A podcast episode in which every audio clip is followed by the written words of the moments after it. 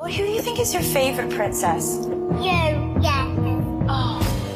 Ich bin Miriam Davidwandi und das ist Not Your Princess. In fünf Doppelfolgen sprechen wir über fünf bemerkenswerte Frauen. Wir erzählen von den entscheidenden Momenten im Leben dieser Frauen und darüber, ob und wie sie es geschafft haben, die Deutungshoheit über ihre Geschichte zurückzuerobern. I wouldn't be Serena if there wasn't Venus. Not Your Princess. Neue Folgen jeden Mittwoch exklusiv in der Podcast-App Podimo. Die könnt ihr 30 Tage lang kostenlos testen unter go.podimo.com slash princess. Devils and Demons wird präsentiert von podriders.de, das Podcast-Netzwerk. Diese Episode wird präsentiert von Deadline, das Filmmagazin, die Fachzeitschrift für Horror, Thriller und Suspense. Jetzt im Kiosk oder online unter deadline-magazin.de. Moin Moin und herzlich willkommen zur 183. Episode von Devils and Demons, der Horrorfilm-Podcast. Ich bin der Chris und wie gewohnt befinden sich an meiner Seite Pascal. Hallo. Und André. Moin Moin.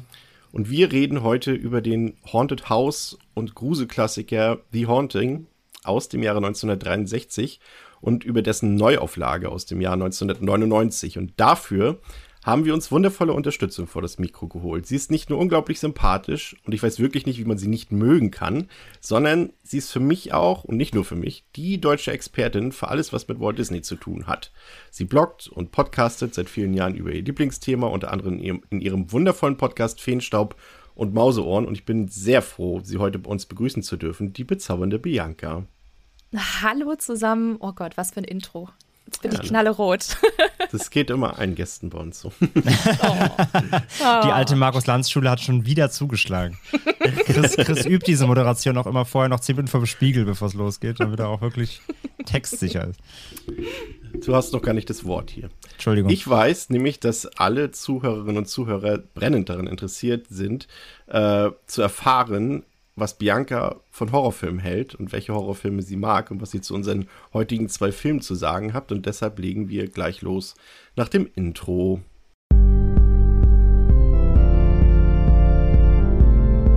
They're coming to get you, Barbara. They're coming for you.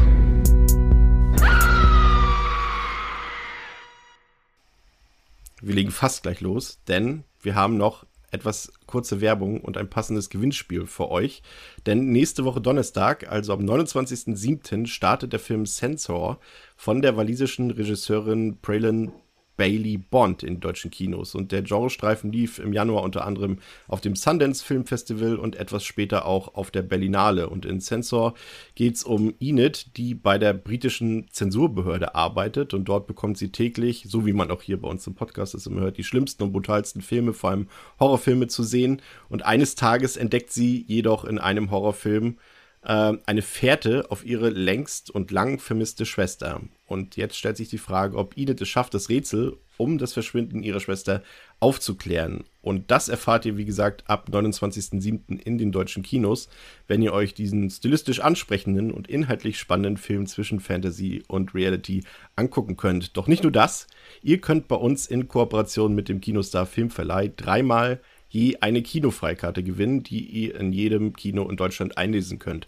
Alles, was ihr dazu tun müsst, ist eine E-Mail mit dem Betreff Devils, Demons, Gewinnspiel, Sensor an gewinnspiel at kinostar.com zu schicken. Und dabei wünschen wir euch viel Spaß und Erfolg und alles Notwendige dazu findet ihr auch nochmal zum Nachlesen in den Show Notes. Aber nun zu dir, liebe Bianca. Ich hatte ja schon eingangs erwähnt, dass daneben schon ich sag mal das ein bisschen untertrieben, vielleicht ein klein wenig mit dem Thema Walt Disney verknüpft ist. Woher kommt diese Leidenschaft und Liebe für dieses Thema bei dir? Hm, ich glaube, wie viele andere da draußen, die Disney mögen. Also man wächst quasi so ein bisschen damit auf. Ne? Also bei mir waren es gerade so Filme wie Ariel die Meerjungfrau. Es war, glaube ich, einer meiner allerersten Kinofilme. Dann gab es damals in den Anfang der 90er ja ähm, den, den bekannten Disney Club im ARD. Ne? Fand ich auch großartig. Auch die ganzen Serien, die ganzen Kultserien wie äh, Captain Baloo und Chip und Chap. Wirklich ganz, ganz großartig. Und das hat wie bestimmt viele da draußen auch irgendwie die Kindheit einfach geprägt. Und ähm, ich liebe äh, zwei große Leidenschaften in meinem Leben, und zwar Filme und Freizeitparks. Und beides kann Disney ja schon ziemlich, ziemlich gut. Und ich glaube, das ist auch so ein Faktor, warum mir Disney auch so gut gefällt, weil sie wirklich in beiden Metiers da relativ doch sehr qualitativ hochwertig unterwegs sind. Genau. Du hast ja ähm, schon wirklich viele Jahre, ich glaube schon über zehn Jahre bloggst du ja mhm. über das Thema, aber noch nicht allzu lange, obwohl es jetzt auch schon ein Jahr. Ich glaube, wir haben jetzt Geburtstag gefeiert, ne? Letzte Woche, du? Genau. Mit deinem Podcast, genau. Und äh, wie kam es dazu, dass du dich denn dazu entschieden hast, das Ganze in dieses Format zu übertragen? Mm, also beim Blog war es zum Beispiel damals so, ich habe sehr viel schon über Filme, Serien und, und Entertainment allgemein ähm, gebloggt und dann habe ich immer mehr gemerkt, oh, da kommt so ein Einschlag rein, irgendwie immer mehr Disney und da, da dachte ich mir so, hm, ich habe immer rübergeschielt ins Ausland und habe gesehen, die USA hatte eine super große äh, Website und Bloglandschaft rund ums Thema Disney, dann auch Frankreich und dachte mir, warum gibt es bei uns nicht? Und dann dachte ich mir, ja gut, machst du halt mal ein bisschen selber, ne? Und das wirklich sehr, sehr low level angefangen. Und äh, ja, jetzt gibt es tatsächlich schon seit zwölf Jahren und ich war schon vor sechs Jahren das erste Mal im Podcast zu Gast und fand dieses Medium einfach total toll, weil man unglaublich viel rausholen kann, auch diskutieren kann, auch in die Tiefe gehen kann und vor allem, dass es so, es ist was Persönliches und auch sehr Emotionales und ähm, da dachte ich mir irgendwann mal, das, das ist doch bestimmt auch was. Jetzt Next Level nochmal eine, einen Schritt weitergehen, statt Blog, also oder besser gesagt, zusätzlich zum Blog dann noch den Podcast zu machen. Und ja, Juli letzten Jahres war es soweit und jetzt habe ich tatsächlich, wie du schon gesagt hast, einjähriges gefeiert. Macht wirklich großen Spaß. Auf jeden Fall Glückwunsch dazu und ich kann nur allen Danke unsere Zuhörerinnen und Zuhörer das wärmstens ans Herz legen, da mal reinzuhören. Verlinken wir natürlich auch. Äh, du hast ja schon gesagt, generell eine Leidenschaft von dir ist das Thema Film. Hast du bestimmte Genre, die du da bevorzugst? Gehst du gerne ins Kino? Was sind da so deine bevorzugten Sachen? Hm, ähm, also ich gucke sehr viel und sehr breit, weil ich möchte mich da irgendwie nicht einschränken lassen. Also ich glaube, die einzigen Genres, die ich so ausklammere, sind tendenziell ähm, Kriegsfilme und wirklich harte Slasher. Ähm, ansonsten bin ich da wirklich offen für alles. Also sei es jetzt irgendwie Western oder Animationsfilm oder keine Ahnung, auch manchmal stumpfe Comedy, wenn sie gut gemacht ist. Also ich finde, es kommt immer ganz drauf an, wer spielt mit, was sind das für Charaktere, hat die Story irgendwie was Besonderes, ist das Konzept ein bisschen außergewöhnlicher und dann kann es auch, dann kann es Mainstream sein oder halt auch doch mal auch den ein oder anderen Indie-Streifen. Also ich bin da super offen und gucke das unglaublich gerne an und Kino natürlich. Also wie sehr ich Kino vermisst habe jetzt in den letzten eineinhalb ja. Jahren. Oh, da geht es wahrscheinlich euch genauso, ne? Total, oh, ja. das Schlimmste. Ja. Schlimm, ja. Aber bald ähm, geht es ja, ich weiß jetzt nicht, äh, ich frage jetzt nicht die Impfstände in der Runde ab, aber ich glaube, äh, bald, äh, zumindest bald haben alle von uns wieder die Möglichkeit, ähm, wenn alles gut geht, wieder ins Kino gehen zu können. Und wie sieht es mit Horrorfilmen bei dir aus? Das ist ja unser Hauptthema hier in diesem Format. Äh, wie sehen da deine Erfahrungen aus? Kannst du dich erinnern, wann du zum ersten Mal einen richtigen Horrorfilm mhm. gesehen hast, wie dir eine Reaktion war und was so deine Favorites vielleicht sind? Oh ja, kann ich, kann ich mich noch sehr, sehr gut erinnern, weil ich glaube, ich habe relativ ähm, früh meinen ersten Horrorfilm gesehen den ich, glaube ich, damals in dem Alter noch gar nicht hätte sehen dürfen, wie es so oft ist. Ne? Man guckt dann irgendwie dann doch abends dann nochmal, äh, keine Ahnung, die Eltern sind dann länger weg und dann macht man den Fernseher an und dann guckt man irgendwie seit 1, 22 Uhr und dann kommt dann eben doch was. Ähm, bei mir waren es die Gremlins. Und ähm, das ist ja eher auch jetzt nicht der pure Horror, sondern der durchaus auch Satire an der einen oder anderen Stelle und, und schwarze Komödie. Und ich habe das aber als Kind noch nicht kapiert. und ich, ich, also für mich war das schon äh, damals, ich glaube, ich war sieben oder so, als ich das gesehen habe. Das war schon ähm, nachhaltig beeindruckend. um das mal nett zu umschreiben. Aber ich habe es dann später noch ein paar Mal gesehen und dann auch gemerkt, hey, das ist verdammt witzig. Und dann habe ich erstmal dieses, dieses Konzept dahinter verstanden. Ja. Aber ich glaube, Gremlins war so ziemlich der erste. Und wenn man es überhaupt als Horrorfilm bezeichnen möchte, ähm, Joey von oh, Roland ja. Emmerich. Ja. Und da gibt es ja diese böse Bauchrednerpuppe ja. und die hat mir schlaflose Nächte bereitet damals als dir. Kind. Mhm, mhm. Ja, und dann mein erster Film im Kino war, und deswegen ist, dieses, ist diese Episode so passend, Ach, das Geisterschloss Perfekt. 99. Ja. Und das ist wirklich Zufall. liebe mhm. Zuhörerinnen und Zuhörer. Das ist absoluter Zufall. Aber sehr gut. Und was magst du heute so? Guckst du heute noch regelmäßig Horrorfilme? Ja, natürlich, natürlich. Aber ähm, wähle ich mit äh, Bedacht aus, ähm, weil ich auch das Gefühl habe, dass es immer mal wieder auch Filme gibt, wo ich merke, dass das ist einfach irgendwie nichts für mich. Ähm, ich liebe gerne, also ich, ich schaue gerne Gothic Horror generell sowas wie Sleepy Hollow, Crimson Peak, In Hell, Sweeney Todd, aber auch Paranormales wie The Ring oder The Conjuring, die Reihe.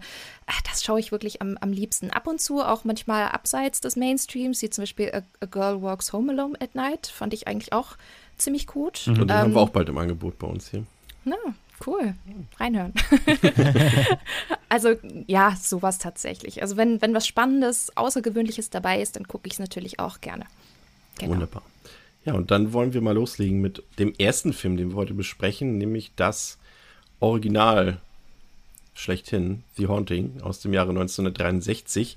Der hat im Durchschnitt auf Letterboxd eine Wertung von 3,8 von 5 in der IMDb oder auf der IMDb 7,5 von 10. Ist freigegeben ab 16 Jahren. Ob das zeitgemäß ist, das können wir ja gleich nochmal überprüfen gemeinsam. Geht 112 Minuten, hat 1,4 Millionen Dollar gekostet und wurde von keinem geringeren als Robert Wise gedreht, der ja wirklich äh, ja ein großer Name in Hollywood ist, mehrfacher Oscar-Gewinner, hat Sound of Music gedreht, West Side Story, den ersten Star Trek, aber auch viele Sachen im Horrorbereich, Body Snatcher. Curse of the Cat People und ähm, The Day the Earth Stood Still. Und er hat auch ähm, Citizen Kane tatsächlich geschnitten. Das äh, geht immer so ein bisschen mhm. unter. Äh, wusste ich allerdings auch nicht, bevor ich noch ein bisschen ähm, über seine Person nachgelesen habe. Und der ist tatsächlich ein ziemlich beliebter Mann in Hollywood gewesen, weil er auch einfach ein echter guter Handwerker war. Also die Leute wussten bei ihm, was sie erwarten können. Er hat die Erwartungen immer erfüllt. Da war jetzt vielleicht nicht unbedingt große Kreativität oder große Genialität drin, aber es war eine extreme Routine drin. Er konnte mit allen Leuten gut umgehen. Crew, Cast, hat sich nie jemand beschwert, weil er sein Ego nämlich hinten angestellt hat. Und das ist ja manchmal vielleicht genauso viel wert wie besondere Kreativität. Im Cast haben wir eigentlich auch erstaunlich bekannte Leute für einen Horrorfilm, zumindest für die damalige Zeit. Julie Harris kennt man äh, in der Rolle aus East of Eden neben James Dean, Richard Johnson, den haben wir bald hier in Voodoo in einer Episode zu Gast. Ross Tamblin, finde ich noch interessant. Äh, André, du ja auch als Twin Peaks-Fan. Ähm, kennst ihn wahrscheinlich auch, auch West Side Story. Ich habe ihn tatsächlich ja. in einem Film, den ich in, in so einer ähm, DVD-Grube gefunden habe. Der heißt auf Deutsch mit 17 am Abgrund. Das ist so ein, mhm. so ein alter Anti-Drogen-Film, der heißt eigentlich High School Confidential. Aber das ist einfach so, so, also man kann es, ja, wie soll man sagen, da, da, da konsumieren quasi die, die Kids äh, auf dem offenen Schulhof irgendwie Heroin oder sowas. Und es ist alles so plakativ dargestellt und so mit so einer schönen Moral noch. Und also ein bisschen, ist, wie, bisschen wie bei Kifferwahn. Auch ja. diese, diese Verarsche dieser alten Aufklärungsvideos, die. Ja, ja. Ja, ja, okay, okay. Das wird garantiert der Hintergrund gewesen sein. Louis Maxwell kennen vermutlich alle als Moneypenny aus den Connery, Moore und Lazenby Bond-Filmen. Und Pascal, was sagt uns der Verleih bzw. die alte DVD-Verpackung zu The Haunting, um was es in dem Film geht?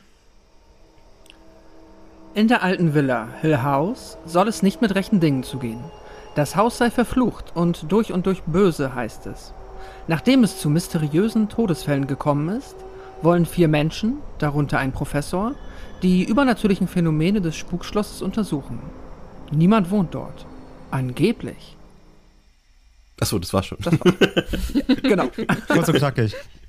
Ja. ja, The Haunting basiert ja auf dem Roman von Shirley Jackson, The Haunting of Hill House. Und das wurde ja eben mehrfach verfilmt. Zwei Verfilmungen besprechen wir heute. Eben das Original von 63 von Robert Wise und später noch das von Jan de Bond aus dem Jahre 1999. Aber es gibt ja auch äh, ja durchaus aktuelle Sachen, die damit so ein bisschen veranstaltet wurden. Ähm, auf Netflix gab es ja, ich glaube 2018 müsste das gewesen sein, gab es ja die Serie Spuk in Hill House. Und ähm, die basiert ja quasi auf genau demselben Material. Und da ist ja auch noch direkt der Querverweis. Ähm, äh, Pascal, wir hatten die Innocence ja äh, vor ein paar Wochen bei uns hier als Thema. Und das basierte ja auf Henry James Spuk in Bly Manor, was ja quasi die mhm. zweite Staffel war von ja. Spuk in Hill House quasi. Genau. Ne? Und ähm, André und, und Bianca, ihr habt die Serie ja gesehen und habt ja jetzt auch die Filme nochmal gesehen. Ähm, wie eng hält sich das Ganze an der Vorlage und, und, und wie anders ist es vor allem? Wie anders funktioniert das, André? Hm, also im Kern haben sie schon versucht, dass tatsächlich die, die, die Elemente sind drin. Also du hast eben äh, die, die, du hast die Location, du hast das Schloss, du hast halt, du kommst rein, du hast diesen Treppenaufgang. Also es ist ja diese, diese klassische Stilistik, die eigentlich jeder, der sich mit dem äh, Material mal beschäftigt hat, im Kopf hat, die ist auf jeden Fall komplett drin.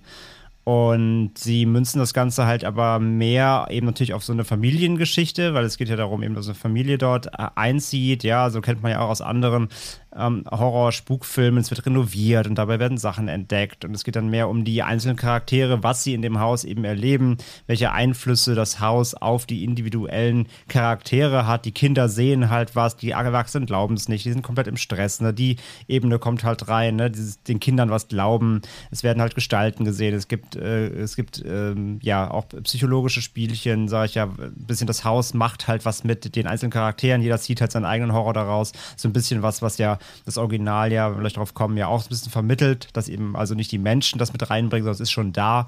Das ist halt in der Serie auch so ein bisschen ähm, der, der Kern, der Knackpunkt. Ähm, und insgesamt fand ich es auf jeden Fall sehr, sehr stark. Ich fand es für eine, auch für eine Netflix-Gruselserie, überhaupt Netflix-Serie, wo ich meistens eher wirklich ähm, pingelig bin oder die auch gerne mal, wissen wir alle, sich eher anfühlen wie ein zu langer Film, wo in der Mitte zu viel Filmmaterial ist. Aber ich fand bei der Hill House-Serie haben sie das im, besser im Griff gehabt. Ich fand die eigentlich durchgehend echt spannend ähm, und hatte mit der echt eine ziemlich gute, gruselige Zeit. Und ja, Bianca, wie siehst du es?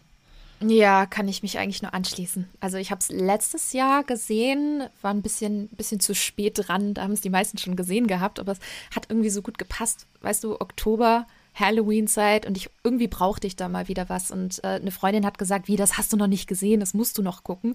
Und dann habe ich das äh, letztes Jahr im Oktober gesehen und äh, war auch sehr positiv überrascht. Ich fand auch, die Produktion ist extrem hochwertig. Man ja. merkt einfach, dass sie wirklich ähm, qualitativ, äh, qualitativ hochwertig in so vielen Bereichen ist. Also nicht nur in puncto Besetzung, als auch vor allem, und ich finde, da sind die größten Parallelen, wie du es gerade schon gesagt hast, André, ähm, im Setdesign. Ja. Und ich finde, ja. dass das Haus in der Netflix-Serie oder beziehungsweise die Setdesigner verneigen sich da richtig vor dem Original. Mhm. Also auch stilistisch, und das habe ich gemerkt, ähm, als ich jetzt vor ein paar Tagen den, den Rewatch vom, vom alten Original nochmal gesehen habe.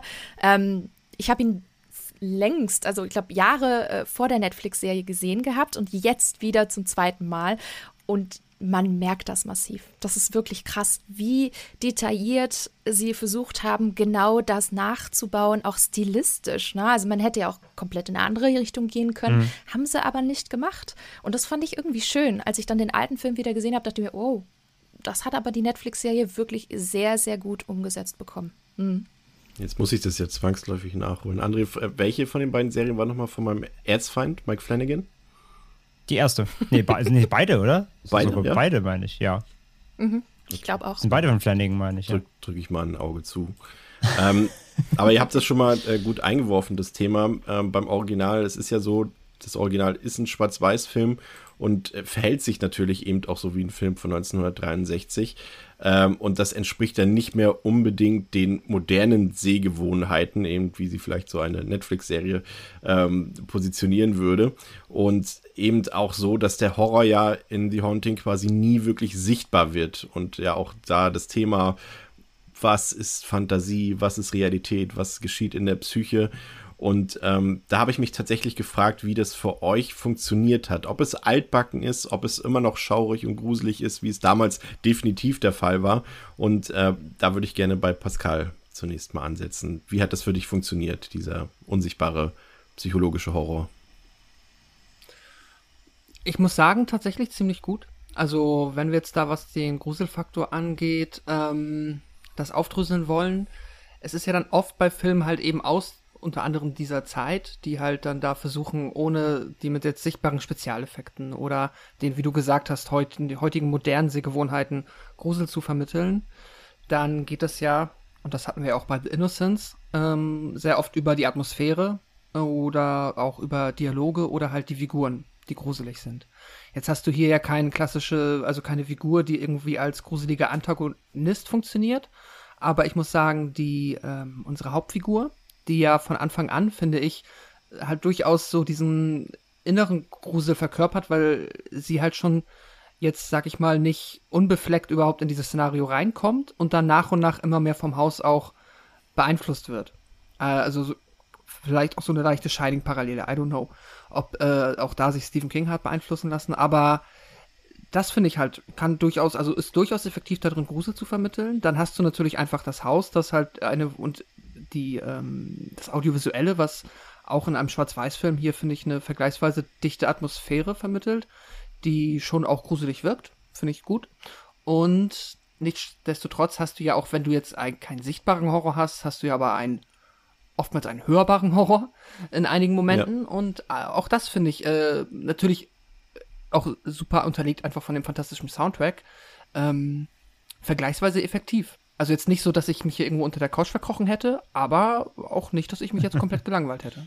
Ja, Robert Weiss hat ja, falls du dich daran erinnerst, ähm, war tatsächlich äh, so ein bisschen der Lehrling von Val Luton und äh, dessen Stammregisseur Jack Tourneur. Den hatten wir nämlich ähm, als Regisseur von Cat People damals.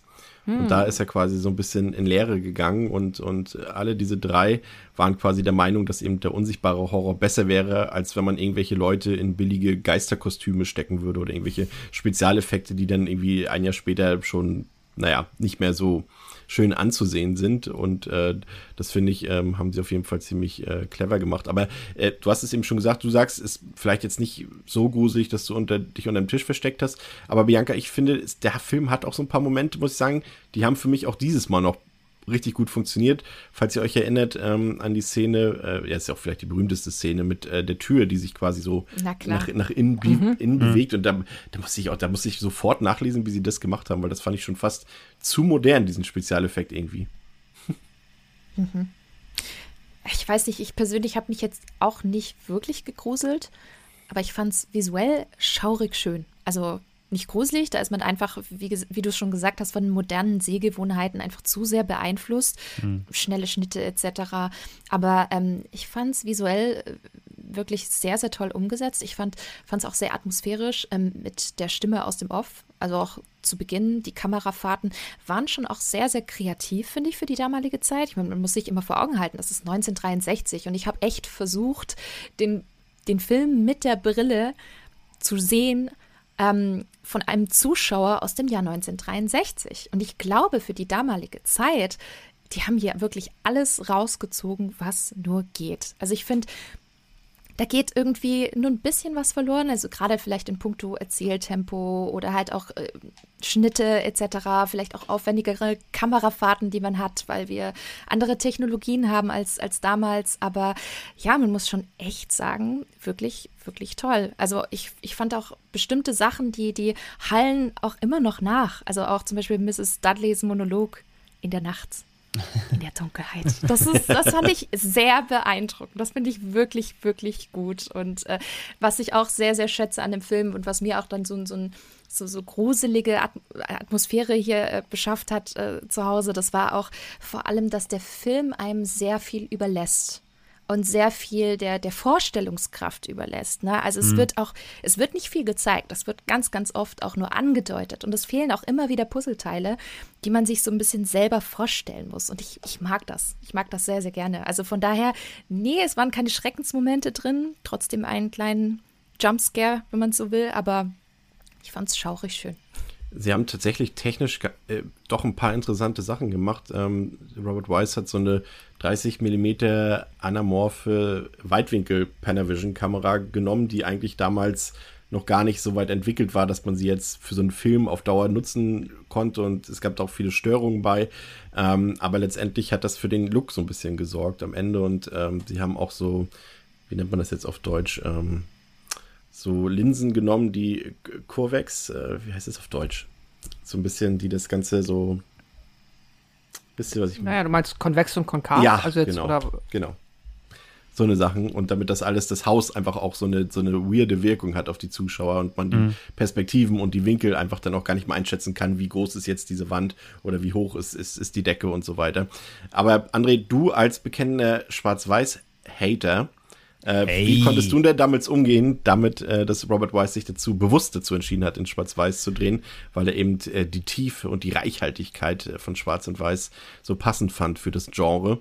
Und äh, man hätte ja 1963 auch schon problemlos einen Farbfilm drehen können, haben sie aber nicht gemacht. Und was hat das mit dir gemacht, André? Also, wenn es reicht, dass ich einem The Innocence dreieinhalb von fünf gebe und ich deswegen schon ein Schwarz-Weiß-Hater bin, okay, lasse ich mal so stehen. Das war nicht auf Innocence mhm. bezogen, aber es ist halt nicht, also du magst es gerne moderner, was die Farben angeht. Drücken wir es mal so aus. Das ist ja kein auch, Geheimnis. Auch das stimmt so nicht. Ich, ich mag die Optik extrem gerne, aber das Problem es ist, also es, es liegt ja auch nicht nur am Schwarz-Weißen. Aber nun mal, Schwarz-Weiß-Filme bringen meistens eben das mit, was ähm, Bianca auch eben schon ein bisschen angerissen hat, nämlich so ein gewisses Pacing, eine gewisse, einen gewissen Rhythmus, der einfach sehr aus der Zeit gefallen ist und den wir eben dank heutiger mhm. Sehgewohnheiten so nicht mehr gewohnt sind.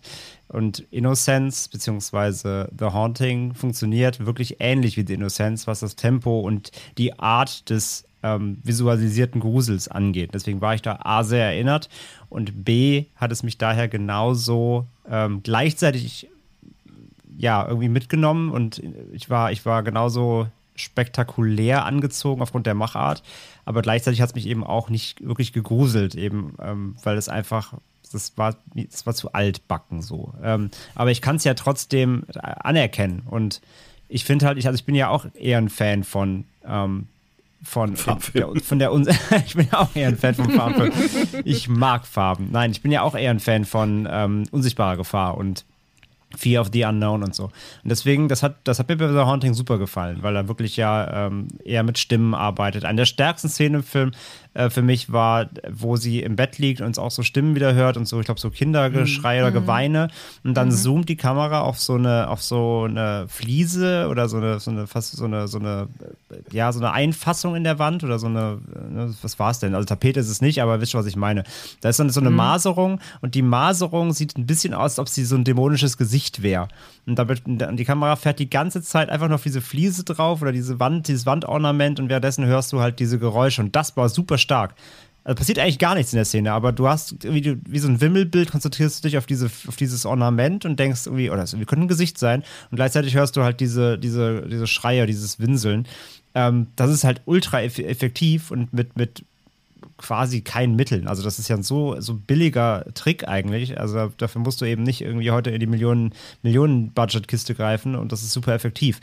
Ähm, auf der Gegenseite standen eben einfach natürlich so Szenen, die, äh, ja, weiß ich nicht, wenn sie da vor der Tür stehen und irgendwie sich darüber unterhalten, ganze Zeit, oh, hier ist ein Luftzug und oh, mir ist so kalt und so das wirkte halt so ein bisschen clumsy schon wieder, wo ich dann dachte, ja, okay, ähm, also ne, dieses typische, es, geht um Geister oder sie glauben, es geht um Geister und natürlich muss es da kalt werden. Aber wie sie dann da im Flur stehen, sich schon mal unterhalten, dass es kalt ist, das, das dauert halt wie zehn Minuten, denke ich mir halt irgendwann so, ja, ich hab's verstanden. Ja, aber du musst also, das sind einfach so gucken wie Bianca, ist, ja, du ins Jahre 1963 ja, Ich habe mir auch extra meine Barockperücke aufgesetzt, genau. damit ich das mehr fühlen kann. da gab es das nämlich nur nicht mit dem ja. Windzug. Zum ersten ja. Mal nämlich hier. Ja, früher genau. Also 62 gab es noch keine Windzüge, aber 63 gab es dann Windzüge, deswegen äh, natürlich revolutionär. Ähm, nein, wie gesagt, Spaß beiseite. Ich habe das schon verstanden, aber es ist wie bei Innocent teilweise dieser Rhythmus. Sie ziehen, sie ziehen Szenen zu lang, mhm. sodass sie die natürlich, wie gesagt, wir sind natürlich heute einfach nicht mehr Tempo gewohnt, aber auch trotzdem, es gibt ja immer noch Slow-Pace-Filme, so ist es ja nicht. Aber die haben so eine Art, das auszuweiten und das stehen zu lassen und jeder soll, jeder soll irgendwie Schauspielern in der Szene und jeder soll irgendwie auch zu Wort kommen und drankommen und dann dauern die Szenen manchmal einfach zu lang und verlieren dann auch eigentlich den sehr schönen Moment irgendwie, weil sie es einfach nicht, nicht weil sie es zu lange laufen lassen. Aber ich verstehe ja trotzdem, dass es einfach der Zeitgeist war. Und trotzdem muss ich halt sagen, wie gesagt, die Szenen, die, die auf diesem Punkt so prägnant waren, wie diese Fliese, auch später der angesprochene Jumpscare da in dieser äh, Fensterluke, obwohl das eigentlich auch total Billo ist, ähm, der hat mich auch bekommen, so halt. Das sind, das sind wirklich gut gesetzte Szenen. Und äh, ich muss ja sagen, auch der Haupt, sag ich mal, der, der Hauptcharakter, Pascal hat ja vorhin gesagt, es fehlt ja hier so der Antagonist. Im Grunde gibt es ja eins, war das Haus, also das Schloss. Ne? Und, ja. mhm. und das hat ja auch schwer gereicht. Also die, die Atmo, dass sie, die dieses Schloss versprüht, ist halt super gut. Genau, Super die kommen ja wie später sie, noch zu Wie sie da durch die Gänge halt, ne, die Türen sich verlaufen, ne, müssen wir hier ins Esszimmer, nee, nee, falsche Seite und so, ne, also dass sie sich nicht zurechtfinden, so direkt dieses, du kommst da rein und bist, bist lost, auch als Zuschauer so, du, du, du bist genau mit den Charakteren verloren, das funktioniert halt mega gut. Darf ich kurz einbringen, weil es ja selten der Fall ist, dass das, dass das mal vorkommt, aber wie genial ist bitte der deutsche Titel, bis das Blut gefriert? Mhm. Also ganz ehrlich, der ist fantastisch, oder? Den finde ich auch super, ja. Entschuldigung. finde, das hat auch ganz, ganz viel Zeitgeist. Ne? Die Ja. Titel waren halt eben damals in den 60ern zu Horrorfilmen so. Ne? Das ist halt, das kann man sich heute gar nicht mehr vorstellen, dass ein Film ins Kino kommt, auch noch aus den USA, der heißt Bis das Blut gefriert. Weiß ich nicht. Würde es solche Filme noch geben mit so einem Titel? Ich glaube nicht. Nee, das. Also, wenn du, ich glaube, das Bis mit Doppel S machst, wäre das doch ein super Untertitel für einen Twilight-Film. Und schon oder? hast du den Moment sogar versaut. einen- Das stimmt. Gibt's nicht bis zum Morgengrauen mit Ja. Doppel Ja, S? Twilight. Ja, Ja. Ach so, ja, stimmt. ja, ja, Ja. so heißen die Bücher, die deutschen Bücher. Ja. Mhm. Siehst du, die stehen nämlich auf das Wort bis, egal in welcher Form. Aber Oder das, das, äh, oder das wäre halt so ein, so ein, so ein, äh, hier so ein Scary Movie-Abklatschname eben von Twilight. Und so irgendwie, wär's bis, bis zum Abendbrot oder was war das? Ja, so, also sowas. Ja, genau. Ja, ja. ja, aber könnte auch, könnte auch ein Edgar Wallace-Titel sein, irgendwie, bis das Blut Ja, gefriert. genau. Ja. Stimmt, stimmt. Die Was mich so ein bisschen, äh, Bianca hat es vorhin gesagt, äh, das Voice-Over, das am Anfang, das von, von Dr. Markwave, fand ich ziemlich gelungen, die Einleitung, in der dort alles so ein bisschen erklärt wird. Aber ich fand, ehrlich gesagt, kleiner Kritikpunkt an dem Film, das Gegenteil war eben bei dem permanenten Voice-Over von der Hauptfigur von Nell, von Eleanor. Oh Gott, ja. Das war, ehrlich gesagt, ein massiver Störpunkt für mich, vielleicht sogar einer der ja, einzigen. Kann ich mich nur anschließen. Ja. Fand ich auch total nervig. Also bin ich ganz ehrlich. Ich, ich, wahrscheinlich reden wir nachher sowieso drüber, aber ich finde Eleanor als, einfach als Person, wie sie dargestellt wird, wenn sie kommt ja da auch schon an und du merkst irgendwie, die Frau ist nicht mehr so ganz beieinander. Also irgendwie hat die wirklich nicht alle, alle Murmel, Murmeln beisammen. Und es wird ja immer schlimmer. Und je schlimmer es wird, desto nerviger wird diese Stimme aus dem Off. Und du denkst dir ey, das so, Mensch, krieg dich doch mal ein. Also ich, ich kann es ich kann's voll verstehen. Das, das war auch echt, glaube ich, so einer der größten Kritikpunkte. Und der, der Film macht so viel richtig. Aber diese Stimme aus dem Off von ihr, mh, schwierig. Von- schwierig. Pascal, du wolltest was sagen vorhin. Ich habe dich so. unterbrochen. Also ich finde sie auch tatsächlich, äh, sie war mir vergleichsweise schnell unsympathisch, weil ich sie aber auch ein bisschen interessant eingeführt finde, weil sie eigentlich wirkt sie ja so im Kontext dieser Vierergruppe vergleichsweise devot und unterwürfig, aber hat dann zum Beispiel in dieser ersten Interaktion mit dem, wie sagt man jetzt, mit dem äh, Caretaker, mit dem Hausmeister, hat sie ja eine sehr gehässige und eine sehr überhebliche Art drauf. Darüber ist mir dann auch vergleichsweise schnell unsympathisch geworden, aber auch wenn ich sie nicht mochte und auch als ich durch diese Dialoge, jetzt, äh, die Monologe, keine Sympathie zu ihr aufgebaut habe, fand ich sie dann stellenweise trotzdem durchaus atmosphärisch und hat mir geholfen, so ein bisschen, also ich glaube, es war ein, trotzdem noch ein effektives Stilmittel, um halt diesen geistigen, ja, Verfall ist jetzt das falsche Wort, aber um diesen geistigen, äh, ja, um ihre, ihr Irrewerden, mal so ausgedrückt, ähm, so ein bisschen zu verdeutlichen. Ja, das ist ja dann noch so ein Stilmittel, was du eben nicht nur in einer Szene hast, sondern was sich ja durch den Film durchzieht. Und so eine Designentscheidung für so einen Film, die kann natürlich auch schon mal viel kaputt machen. Aber ich finde es auch noch so, gerade so, wie du es sagst, Pascal, also beziehungsweise eine Mischform. Also es stört schon irgendwie, aber es zerstört den Film nicht. Also es ist halt noch gerade so in einem gewissen Rahmen irgendwie. Ich hätte mir irgendwie mehr gewünscht, dass, dass man das irgendwie mit Dr. Markway eher gelöst hätte, weil der hat auch so eine schönere Stimme gehabt irgendwie. Das hätte, hatte mir mehr Schauer irgendwie gebracht letztendlich. Aber André, wir haben ja, oder du bist ja auch großer äh, äh, bekennender Fan, ich mache jetzt wieder irgendwelche Unterstellungen für dich auf deine Person, ähm, großer Hammer-Horror-Fan. Und äh, das war ja so ein bisschen der Horrorfilm, der, der, der die damalige Zeit so ein bisschen bestimmt hat. William Castle-Filme noch dazu. Und eben dieser klassische B-Movie-Horror. Und The Innocents als auch jetzt The Haunting haben ja diesen Gruselfilm wirklich so ein bisschen in den Mainstream geholt. Das ist ja, das ist ja eine große äh, Studioproduktion hier. Wir haben es ja schon gesagt, wir haben einen Regisseur, der halt mehrere Oscars gewonnen hat. Wir haben äh, Leute im Cast, die in Hollywood Stars waren. Und das war ja eben für die damalige Zeit wirklich schon sehr ungewöhnlich, dass man so eine A-Riege hier an Beteiligten äh, ranholen kann dafür. Ähm, und man muss ja sagen, es ist gelungen, An- André. Ne? Also es muss nicht immer irgendwelche Pappaufsteller sein oder alles so äh, überkandidelt gespielt werden, wie, wie in einem Theaterstück, wie das ja oft auch in Hammer-Horrorfilm ist. Äh, das zeigt dieser Film, ne? Also ist im Mainstream angekommen und Hollywood kann auch Horror. Also Perspektive auf die damalige Zeit. Heute wissen wir es ja eh. Ja, das, das Witzige an der ganzen Geschichte ist ja einfach auch, dass sie haben zwar mehr Budget und es ist halt eine renommierte Produktion und trotzdem machen sie ja insgesamt weniger als die Hammer-Filme. Also die Hammer-Filme klotzen ja einfach, obwohl sie weniger Geld haben und machen Kostüme und Kulissen und so albern es nachher auch wirkt, hauen das einfach alles raus, weil die Bock drauf haben. Und, und jetzt hier ein Haunting hat halt das Budget, aber macht ja, macht ja einfach fast gar keinen Show und macht fast nur Tell. Ähm, das ist ja eigentlich schon, eigentlich schon die Krux des Ganzen. Also natürlich sieht er hochwertig aus, weil er gut gefilmt ist, weil er gut geschossen ist, weil er viel aus der, du hast eben schon beschrieben, aus der Kamera rausholt. Natürlich einfach da ähm, auch ein Team am Werk ist, was weiß, was es tut. Aber, also, sag ich mal, wenn du halt ein, wenn, wenn die jetzt ein Herr, Her, äh, eher auf Hammer gegangen wären, aber mit dem Budget von der Hollywood-Produktion, hättest du wahrscheinlich irgendwie super frühen, ähm, vielleicht einen großartigen Monsterfilm bekommen oder so. Aber dafür, dass sie eben so viel Geld haben, oder vergleichsweise damals halt, ne, im Vergleich jetzt mit, mit Hammer-Produktionen, ähm, ja, verzichten sie ja quasi auf großes Spektakel, sondern größtenteils, ne? sondern beschränken sich halt dann eher wirklich auf die Zwischentöne also wie man es nimmt. Also sie haben halt, äh, das ist vielleicht eine Information, die wichtig ist für dich an dieser Stelle. Ähm, die komplette Inneneinrichtung des Schlosses wurde halt auf Soundstages nachgebaut. Also die war so nicht existent. Und da ist das ganze Geld reingeflossen. Quasi ja, okay. jeder Raum, den du siehst, der hat vermutlich ordentlich Geld gekostet. Und ich glaube, da ist ein Großteil des Budgets, glaube ich, reingeflossen. Mhm. Ja. Ja, okay, ja klar, aber ich meine trotzdem am Ende des Tages halt, was der, was, was die Zuschauer halt sehen, ne? Und, und ähm, ja, auf jeden Fall, klar, das, die Kulissen zu bauen hat dann Geld gekostet.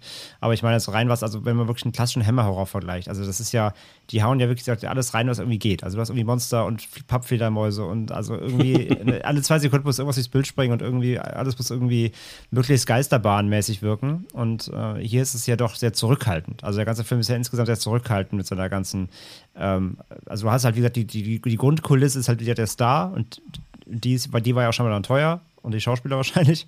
Ähm, aber der Rest ist ja eben einfach sehr ähm, minimalistisch einfach. Es ist ein sehr minimalistischer Film insgesamt. Und was trifft er deinen Geschmack? Mm, ja, ist schwierig zu sagen, das ist ein schwieriger Vergleich. Ne? Also ich, ein Hammer-Horrorfilm ist halt trotzdem eine ganz andere Tonalität jetzt als das hier. Also die machen ja wirklich eher Spaß. Und das ist ja, also das ist ja eher der. Ich glaube, glaub, glaub kurz, ich muss kurz überlegen, war nicht ja. sogar der das war doch ein William Casse-Film, äh, äh, na, House on Haunted Hill. Der war sogar, glaube ich, zwei Jahre früher hier und der hat ja quasi so ein ähnliches Thema. Der war, glaube ich, sogar mit Winston Price, glaube ich. Also ist ja nicht unwahrscheinlich, dass es mit Winston Price ist. Wie fast aber alle, glaub, ja. Ja, und, und den habe ich aber nie gesehen. Ich weiß nicht, ob du den kennst, aber das wäre halt, glaube ich, da könnte man halt wirklich mal einen perfekten Vergleich zu ziehen, wie quasi mhm. hier seriös und da so haut alles raus, was geht. Ja, nee, den kenne ich leider nicht. Nee, nee, den kenne ich leider nicht. Aber so insgesamt halt einfach was, was Horror, was, was Hammer ja gemacht hat, das war ja schon so eher so, so eben so, so Drive, Drive-in-Kino, ne? Also es war ja so mehr, mehr Spaß und Popcorn und so. Und, und Haunting ist ja doch eher, wie gesagt, gesetzter und irgendwie ernsthafter. Und da liegt ja schon ein Unterschied. Und ich mag beides auf seine Art und Weise. Aber ich glaube, da kann man es schon abgrenzen. Also wer jemand damals, glaube ich, halt wirklich diese Hammer gewohnt war und eben so einen unterhaltsamen Horrorabend wollte und dann irgendwie so eine Haunting kriegt, äh, glaube ich, der, der hat dann, äh, also wenn man es auch so noch nicht kannte in der Form so richtig, da hat man sich, glaube ich, erstmal umstellen müssen. Also da kann ich mir schon vorstellen, dass die Sehgewohnheiten da schon gebrochen wurden mit dem Haunting. Kommen wir mal so ein bisschen auf die Figurenkonstellation zu sprechen und äh, was der Film mit den Figuren macht. Wir haben ja schon gesagt, dass äh, Eleanor hier quasi die Hauptfigur ist, gespielt von Julie Harris. Ähm, aber ich fand, ich glaube, Pascal, du hast es vorhin gesagt, ne, dass sich äh, ja so ein paar Sachen auch an Shining geändert haben und da würde ich dir auch komplett recht geben. Ähm, vor allem, wenn es darum geht, dass irgendwie ein Teil des Horrors aus meiner Perspektive vor allem durch diese Gruppenkonstellation auch entsteht, weil ja irgendwie auch diese, da ist einmal dieser andere Mann dort, da ist diese andere Frau und wir kommen ja später noch auf diese, auf die sexuellen Botschaften und Motive im Film noch ein bisschen zu sprechen, aber da ist dann eben diese Eleanor, die dazwischen steht und die ja eh psychische Probleme hat und das einfach immer noch mehr für Verwirrung bei ihr sorgt und ich finde schon, dass da ein ganz großer Teil eben äh, von dieser Gruppe ausgeht und wie sie quasi aufeinander einwirken, die einzelnen Figuren, Bianca. Würdest du mir da recht geben? Suggestiv Frage, ja, Markus Lanz. Ja, def definitiv. Ähm, ich finde es ich find's spannend zu sehen, wie jeder einzelne von, von ihnen mit der Angst umgeht. Da merkt man schon diese äh, unterschiedlichen äh, Charakteristika von den einzelnen äh, Personen, mhm. die man äh, in Hill House sieht. Und gerade, also das, das, da sind wirklich sehr, sehr große Kontraste drin. Allein schon auch zum Beispiel Luke als, als Erbe von, von Hill House, der alles irgendwie überhaupt nicht ernst nimmt und, und spottet. Dann Eleanor, total manisch. Dann ist es auch spannend, dass vor allem die Frauen so diesen Sinn fürs Übernatürliche haben und so diese sofort diese Vibes vom Haus einfach spüren, während die Männer dafür da sehr, sehr ja, unbeeindruckt irgendwie schon fast sind. Aber ähm, beide merken sofort diese, diese Atmosphäre und, und diese Vibes und wie dann die Leute sich untereinander dann so langsam kennenlernen, wie es dann zu Konstellationen kommt. Also ich meine jetzt zum Beispiel Eleanor, die dann quasi äh, Thea das erste Mal dann kennenlernt, dass sie zusammen die erste oder zweite Nacht ja dann in, in Angst so ein bisschen miteinander verbringen. Ähm, ja, dass sie gerade auch, also Eleanor man, man glaubt, dass sie sich auch so ein bisschen in, in Dr. Markwave verguckt, was irgendwie dann auch noch alles so ein bisschen seltsam ist. Also je länger die Leute aufeinander sitzen, desto spannender werden diese Konstellationen und desto mm. mehr verschieben sich auch diese Beziehungen ähm, im Vergleich zum zu Beginn des Films. Und das, das finde ich tatsächlich ziemlich, ziemlich spannend. Aber ich meine, du hast ja schon geteasert, ähm, zu diesen Motiven und so kommen wir ja noch gleich. Ich frage mich, André, ob diese diese Leichtgläubigkeit, die Bianca eben angesprochen hat, äh, gerade von den beiden ähm, Frauenfiguren dort in dem Film, dass sie eben schnell an das äh, Übernatürliche glauben und eben nicht diese rationalen Begründungen suchen, das, da bin ich mir eben nicht ganz sicher, weil gleichzeitig finde ich, werden die beiden auch immer so ein bisschen hilflos und hysterisch dargestellt über den ganzen Film hinweg, was ja eher dafür spricht, dass es eben dieses veraltete Frauenbild ist. Aber dafür, ja, ist es gleichzeitig auch die Leichtgläubigkeit, was auch für dieses alte Frauenbild spricht, aber gleichzeitig kommen sie ja der Sache eigentlich schneller auf die Spur als alle anderen. Deswegen bin ich mir da irgendwie nicht so ganz sicher, ob der Film da, welche Perspektive er da einnimmt. Hast du da eine Idee, André? Mm, ja, nee, nicht so richtig, ist mir auch aufgefallen. Also, sag mal, also na klar, also Nell soll auf jeden Fall erstmal, mal abgesehen davon mit der Szene mit dem, mit dem Hauswärter da vielleicht, aber sie soll ja schon eher so die Person darstellen, die irgendwie Schutz braucht oder die halt, die man lieber mal unter die Fittiche nehmen muss, weil sie alleine irgendwie nichts hinkriegt. Ähm, aber das wechselt halt immer so ein bisschen hin und her. Also auch Theo, die ja irgendwie so als ne, wie taffe Geschäftsfrau und irgendwie Frau von Welt ja irgendwie so dargestellt wird.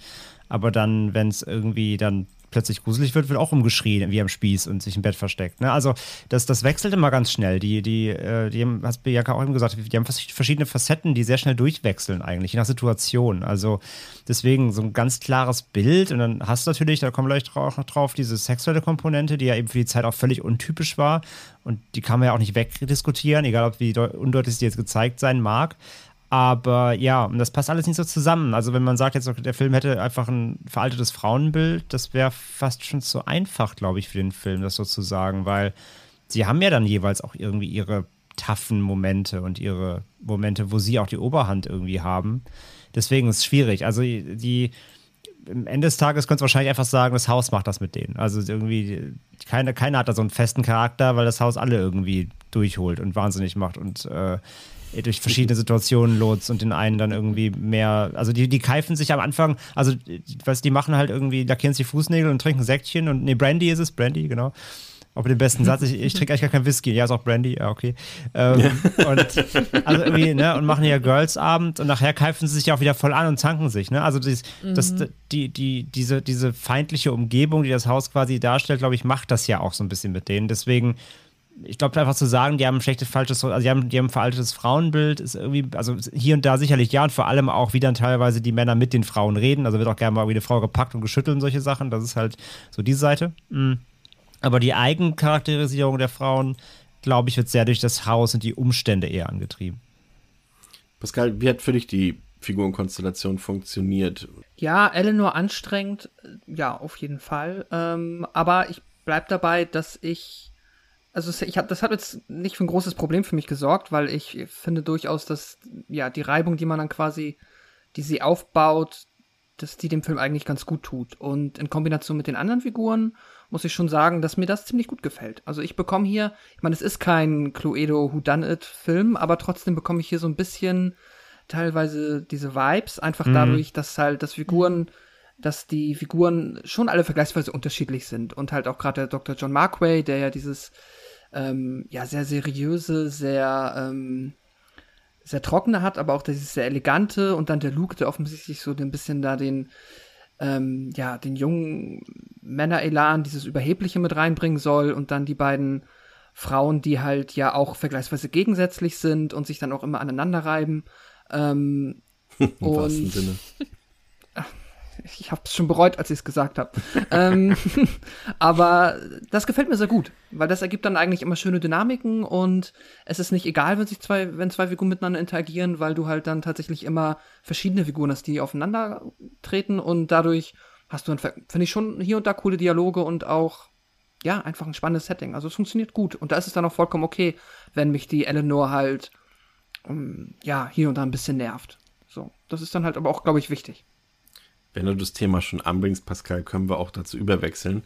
Ähm, wir hatten ja schon angedeutet, dass äh, der Film ja durchaus äh, so als, als, ja, als Metapher oder als unterschwelliges, äh, unterschwellig ist es eigentlich nicht mehr, äh, sich mit sexueller Verwirrung und auch Unterdrückung, vor allem eben in Bezug auf die Hauptfigur, auf Eleanor, ähm, sich bezieht. Und das ist halt sehr interessant, weil eben ähm, zu der damaligen Zeit, ähm, ab 1934 äh, bis 1967, äh, standen Filmproduktionsunternehmen oder Studios äh, zur Pflicht zur Einhaltung des Hays Codes. Und dieser Hays Code ähm, war dazu da, der hat quasi Richtlinien aufgestellt, die Spielfilme einhalten müssen, um quasi moralisch akzeptable Darstellungen abzuliefern, gerade wenn es hinsichtlich Kriminalität geht, äh, sexueller Content, politischer Content, dass das alles reguliert und überwacht wird in Hollywood. Und gerade da hat es natürlich so ein Film ähm, mit so einer, ja, mit so einem Subthema ziemlich schwierig gehabt, aber ich finde gerade aus heute, heutiger Perspektive kommt es eben doch noch ganz gut durch,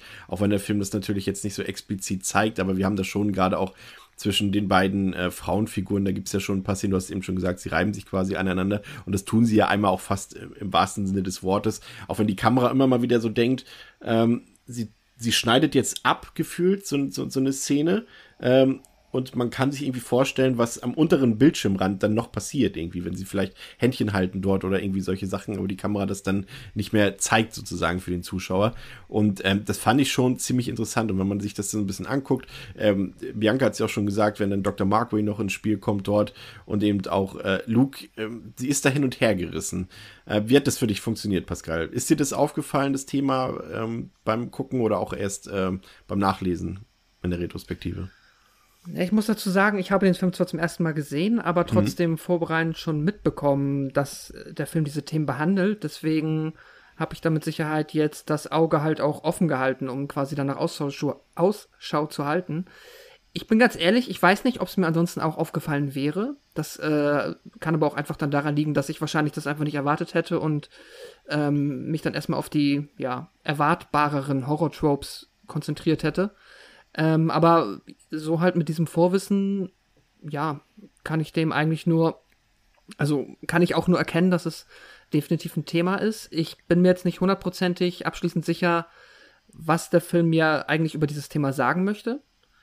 Da finde ich, ist der ein bisschen unklar. Ich weiß nicht, da bin ich mal gespannt, was ihr davon haltet, ob ihr da irgendwie eine eindeutigere Message für euch rauslesen könnt. Aber auf jeden Fall, ja, finde ich auch, dass man das äh, wenn man es einmal weiß, mindestens dann und wenn man vielleicht einfach ein bisschen aufmerksamer ist, dann definitiv äh, nicht abstreiten kann, dass diese Themen, ähm, ja, oder dieses Thema eigentlich, also ja, sexuelle, ähm, wie hast du es gerade genannt, äh, Verwirrung, nicht, Unterdrückung. Verwirrung oder, ja, genau, dass das äh, in dem Film drin ist. Was ging in dieser Hinsicht für dich da ab in Hill House, Bianca? ähm, ja, also ich glaube, ich würde es nicht sexuelle Verwirrung nennen, ich würde es vielleicht eher Suche nach sexueller Identität nennen. Also ähm, für mich war das schon klar, ähm, in, in welche Richtung der Film geht, was aber auch daran liegen mag, dass ich schon den äh, von 1999 äh, früher im Kino gesehen habe und da ist genau dieses Motiv eben ja auch drin, ebenfalls sehr, sehr deutlich und sehr, sehr stark. Und ähm, mit dem Bewusstsein und mit dem Wissen dann natürlich an den Film, an den Originalfilm von 63 ranzugehen, da weiß man natürlich schon, wie die einzelnen Charaktere gezeichnet sind. Und äh, von daher war es für mich jetzt äh, auch relativ klar und ich, im Gegenteil, ich fand es sogar super überraschend, ähm, weil ich eigentlich gedacht hätte, dass es eher so ein, so ein, so ein 99-Ding gewesen ist, ne? dass sie das zusätzlich irgendwie noch on top äh, reingarniert haben in, in den neuen Film aber dass es eben da schon extrem viele Hinweise eben auf diese, diese lesbische Liebe oder auch diese Bisexualität, man weiß es ja, ja nicht so klar, im Film von 63 ähm, drinsteckt, das hätte ich nicht gedacht. Und ich war dann echt äh, überrascht, wie viel davon dann doch im 63er Film drin war. Und man merkt halt eben auch bei Eleanor, dass sie da halt eben was sucht. Die Frage ist halt nur was, und das sagt sie auch immer in den inneren Monologen. Sie, sie glaubt, dass was ganz Tolles auf sie wartet. Ich meine, was es ist, ob das damit zusammenhängt, das äh, beantwortet der Film in meinen Augen jetzt nicht wirklich klar. Also da gebe ich dir, Pascal, auch vollkommen recht. Ähm, ich finde es auch ziemlich schwierig zu greifen, aber man merkt schon, dass sie was sucht und ähm, auch ihren Background finde ich super spannend. Ne? Sie ist das ganze Leben an ihre kranke Mutter irgendwie gefesselt gewesen, war womöglich noch nie verliebt, noch nie in einer Beziehung Beziehung, ähm, hat irgendwie wahrscheinlich noch nie wirklich das, das Leben genossen und ist auf Partys gegangen, ja. ja. Und wenn man dann wirklich in, in so eine Konstellation kommt, in, in einem Alter, wie sie es ist, ähm, da kann ich mir vor, schon vorstellen, dass da bestimmte Dinge dann plötzlich aufploppen, die sie vorher so noch nie gesehen, gespürt, was auch immer hat. Deswegen, ich würde nicht sagen sexuelle Verwirrung, sondern eher Suche nach sexueller Identität. Das auf jeden Fall. Ja, ist besser formuliert, auf jeden Fall. Muss ich eingestehen. André, ähm, wie hat das Thema auf dich gewirkt? Hat es gepasst? Wirkt es eher deplatziert? Und vor allem, wie hat der Film das für dich aufgelöst? Und vielleicht ist auch schon mal in Hinsicht dessen, ähm, was wir ja schon angedeutet haben, dass wir eben ja auch, oder es ist ja auch lange Zeit im Unklaren gelassen, ob diese Dinge nun wirklich passieren, ob sie sich im Kopf abspielen von Eleanor. Es gibt da ja auch so ein paar schöne Interpretationsversuche, auch in, in Bezug auf die Romanvorlage, ähm, bei der man sich die Frage stellen kann, ob vielleicht Hill House auch einfach nur eine äh, ja, äh, Mental Health Institute darstellt, in dem sich Eleanor befindet, sozusagen. Ähm, wie hat das für dich alles funktioniert? Mm, also, ja, ich wusste es ja quasi auch nur durch nochmal Vorgespräch und beziehungsweise ja, eben auch, weil ich den von 99 kenne. Also ich habe jetzt ja den, den 63er auch zum ersten Mal gesehen. Ich kannte ja bisher auch nur den 99er. Und von daher wusste ich, dass das mitschwingen wird, beziehungsweise aber war eigentlich, also hätte es bei dem 63er gar nicht so prägnant erwartet, eben aufgrund der Zeit. Und ja, ich hätte halt gern mal diese Szenen gesehen, die sie wohl rausgeschnitten haben, ja wohl. Und ähm, also da war ja wohl mehr drin und die haben das halt ja, ja. gerade am Anfang ähm, gab es da wohl, ich glaube, da gab es eine Szene, wo die Theo mit ihrer mit ihrer Ex-Freundin telefoniert oder sowas und sich mit der streitet. Also da war wohl noch mehr drin, was ganz klar wirklich explizit äh, dem Zuschauer, den Zuschauern zeigt, da, da gibt es eine lesbische Beziehung oder zumindest eine Bi-Beziehung irgendwie. Und das haben sie alles entfernen lassen. Also das, das war, glaube ich, der Zeit geschuldet. Aber das, was drin ist, ist schon noch immer deutlich genug, finde ich. Also ähm, allein die, das, das ist zwar so eine, natürlich ist es eine, quasi eine Art Pyjama-Party, aber allein wenn die, wenn die, wenn Theo und Nell da auch auf dem Bett rumliegen und irgendwie sich dann halt von ihrer Weltgeschichte erzählen, äh, es ist zwar nicht unbedingt eine sexuelle Spannung in dem Moment, aber es ist irgendwie eine Art Abenteuerspannung auf Seiten Snell, weil sie, wie Bianca eben sagt, es ist ja vor allem noch, es ist ja viel mehr als das, es ist ja nicht nur sexuell, sondern es ist ja eben, genau, es ist halt mehr so Leben entdecken, weil sie genau das alles, sie kennt ja gar kein richtiges Leben und Aufblühen und was aus sich machen und also wahrscheinlich lackiert sie sich in der Szene auch zum ersten Mal die Zehennägel so quasi. Ähm, also sie kennt das halt alles überhaupt nicht, weil sie dafür in ihrem Leben nie Zeit hatte und es, es ist einfach dieses, diese, also im Grunde ist es ein Selbstfindungstrip fast schon bei ihr. Ähm, ein vollständiger, wo eben Sexualität ein Part ist. Und dass es dann in dem Fall jetzt auch eben zu einer Frau oder mit einer Frau erle erle erlebt wird, kommt halt, ist nur eine Randnotiz eigentlich sogar quasi. Also es könnte auch mit jedem sein. Sie kennt das halt überhaupt nicht. Also die Spannung, diese Spannungen äh, zwischen zwei Menschen hat sie einfach wahrscheinlich wirklich noch nie erlebt. Und äh, das ist natürlich eine spannende Komponente. So ganz eben, ja, wie ihr auch schon gesagt habt, so ganz, wo der Film damit hin will, ähm, weiß ich auch nicht so ganz. Ich habe es so ein bisschen so interpretiert, dass, ähm, ich meine, wir spoilern den Film ja sicherlich sowieso komplett durch, wie immer bei uns. Ja, ja. Ähm, dass Nell am Ende des Films ja auch ihr Leben lassen muss. Ähm, ich habe das Ganze ein bisschen so fast interpretiert wie, eigentlich war sie schon so quasi tot die ganze Zeit. Also zumindest innerlich so ein bisschen. Also fast, es, es, man könnte fast makaber sagen, es schließt sich irgendwie ein Kreislauf in dem Film. Denn ihr Leben hat quasi nie stattgefunden und dann wird es jetzt eben dadurch eigentlich auch dann wirklich komplett beendet und nicht nur, nicht nur, ja, physisch oder psychisch und körperlich, sondern ähm, ja, einfach, einfach eben vollständig. So der Kreislauf des, des Lebens, dass das, dass das Haus da irgendwie mit ihr durchmacht. Ähm, was natürlich eine sehr düstere Note ist, aber so ein bisschen habe ich es interpretiert. Also sie geht da eigentlich schon als tote Frau rein, weil sie, also sie ist zumindest innerlich komplett tot. Sie hat nie irgendwas, ja. ist nie aufgeblüht, sage ich mal. Mm, das habe ich so ein bisschen daraus gezogen, aber wie gesagt, der Film hält sich da trotzdem immer so weit zurück, dass er nicht zu viel machen muss. Natürlich auch um das Publikum der 63 dann wahrscheinlich nicht zu sehr zu verschrecken ähm, und da irgendwie natürlich die, äh, den Zeitgeist irgendwie zu erhalten, was es angeht. Aber wie gesagt, es war, es war deutlicher drin, als ich dachte sogar. Ähm, und ich hätte gern mal gesehen, wie die Szenen noch wirkten, die sie rausgenommen haben, diesbezüglich. Und ähm, mhm. ja, und was es angeht, von wegen, vielleicht ist es alles gar nicht echt gut. Das kannst du dich ja fast in jedem typischen Haunted House-Film irgendwie dann doch fragen, meistens. Ähm, da kann man natürlich alles reininterpretieren. Es ist. Vom die Frage ist ja immer, wie wichtig ist es am Ende noch? Das ist halt der Punkt. Und wenn man halt diese ganzen, also wenn man wirklich mal nur Nell als Hauptcharakter nimmt, um den sich eigentlich quasi alles dreht und wendet, dann ist es eigentlich auch wieder egal. Dann hast du quasi hast du eigentlich nur das Haus und sie. Und der Rest ist dann wiederum nur, eigentlich nur Beiwerk. Und ja, wenn man halt wirklich diese, ihre psychische Verfassung plus die Isolation in diesem Haus plus die neuen Gefühle und Momente, die sie da erlebt, alles zusammennimmt, vielleicht ist es einfach zu viel für sie in dem Moment. Und dann löst das eben vielleicht diese Dinge aus, die passieren. Wobei man natürlich dann wieder ausholen müsste, aber warum sehen das denn andere? Und, na, aber eigentlich auch wieder auch nicht, weil was sehen denn andere? Die hören eigentlich auch nur hier und da Sachen und ähm, eben. Könnte ja doch die Leitung sein oder die Wasserleitung.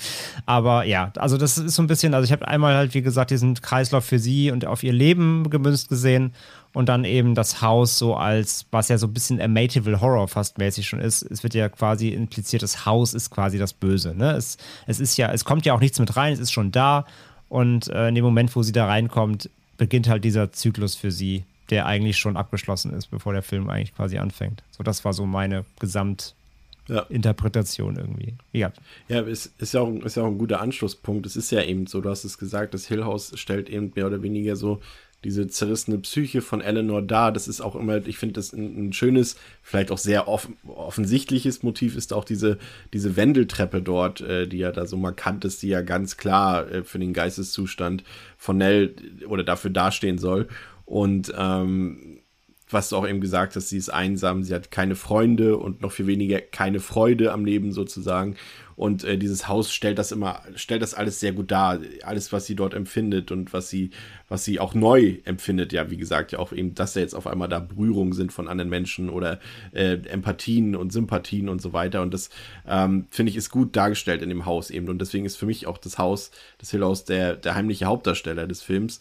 Und man muss ja ganz ehrlich sagen, ich hatte es ja eben schon gesagt, wie gesagt, die Außenaufnahmen, die hat man an einem tatsächlichen Schloss gemacht, ähm, in einem Anwesen Ettington Park heißt das. Ähm, das ist heutzutage ein Hotel, aber diese Innenaufnahmen, diese ganzen unfassbar wahnsinnig super toll gestalteten Innenräume, die wurden eben bei den MGM British Studios in Bohamwood ähm, auf Soundstages äh, nachgebaut und gedreht. Mhm. Und äh, Pascal, ja, ich, also mir fehlen da tatsächlich so ein bisschen die Worte. Du kannst in jedem Raum irgendwie äh, was sehen. Die Dekoration ist genial. Sei es die Anzahl der Spiegel, wie die Spiegel aussehen, die Teppiche, die Tapeten, einfach auch wie die Räume, wie seltsam. Das macht ja das, äh, die Neuauflage später auch noch, können wir noch darauf zu sprechen. Aber ich finde, da kann man sich gar nicht satt sehen dran, ne? Nein, das stimmt. Ähm, äh, kann man tatsächlich nicht. Das ist definitiv das ähm, naja, wobei ich will den Soundtrack da eigentlich äh, im Vergleich gar nicht irgendwie groß unter den Scheffel stellen. Ich finde, das ist insgesamt ein audiovisuelles, ne, ja, mehr als solide Leistung. Klingt so blöd, es ist einfach fantastisch. Es sieht super aus, du kannst dich am Haus, ähm, du kannst dich da halt, wie du gesagt hast, du kannst dich wirklich nicht dran satt sehen und es ist sehr gut, dass es so ist, weil natürlich ansonsten, ähm, wir haben halt den unsichtbaren Grusel. Das heißt, der Grusel gibt uns eben nicht die Schauwerte, die wir uns dann vielleicht als Kinogänger 1963, aber auch jetzt gerade heute wünschen oder die wir auch einfach gewohnt sind.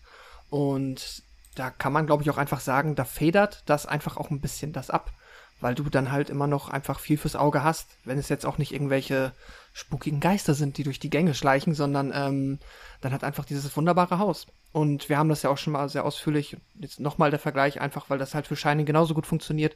Jetzt natürlich anders, aber auch da ist es halt wichtig, dass du, wenn du halt dieses äh, Motiv bedienen möchtest, dass du dich in diesem Ehrfurcht, also ehrfurchtgebietenden Gebäude befindest und das quasi der Grund ist und der Ausgangspunkt dieser, ähm, ja, der Grusel und all dem Schlimmen, was dann dort passieren kann dann muss das auch entsprechend Eindruck vermitteln. Und das funktioniert dann halt nicht gut, wenn du irgendwo, ja, in der 50 Quadratmeter Wohnung am Haunted House gruseln bist. So, da ist dann sowas schon sehr gut.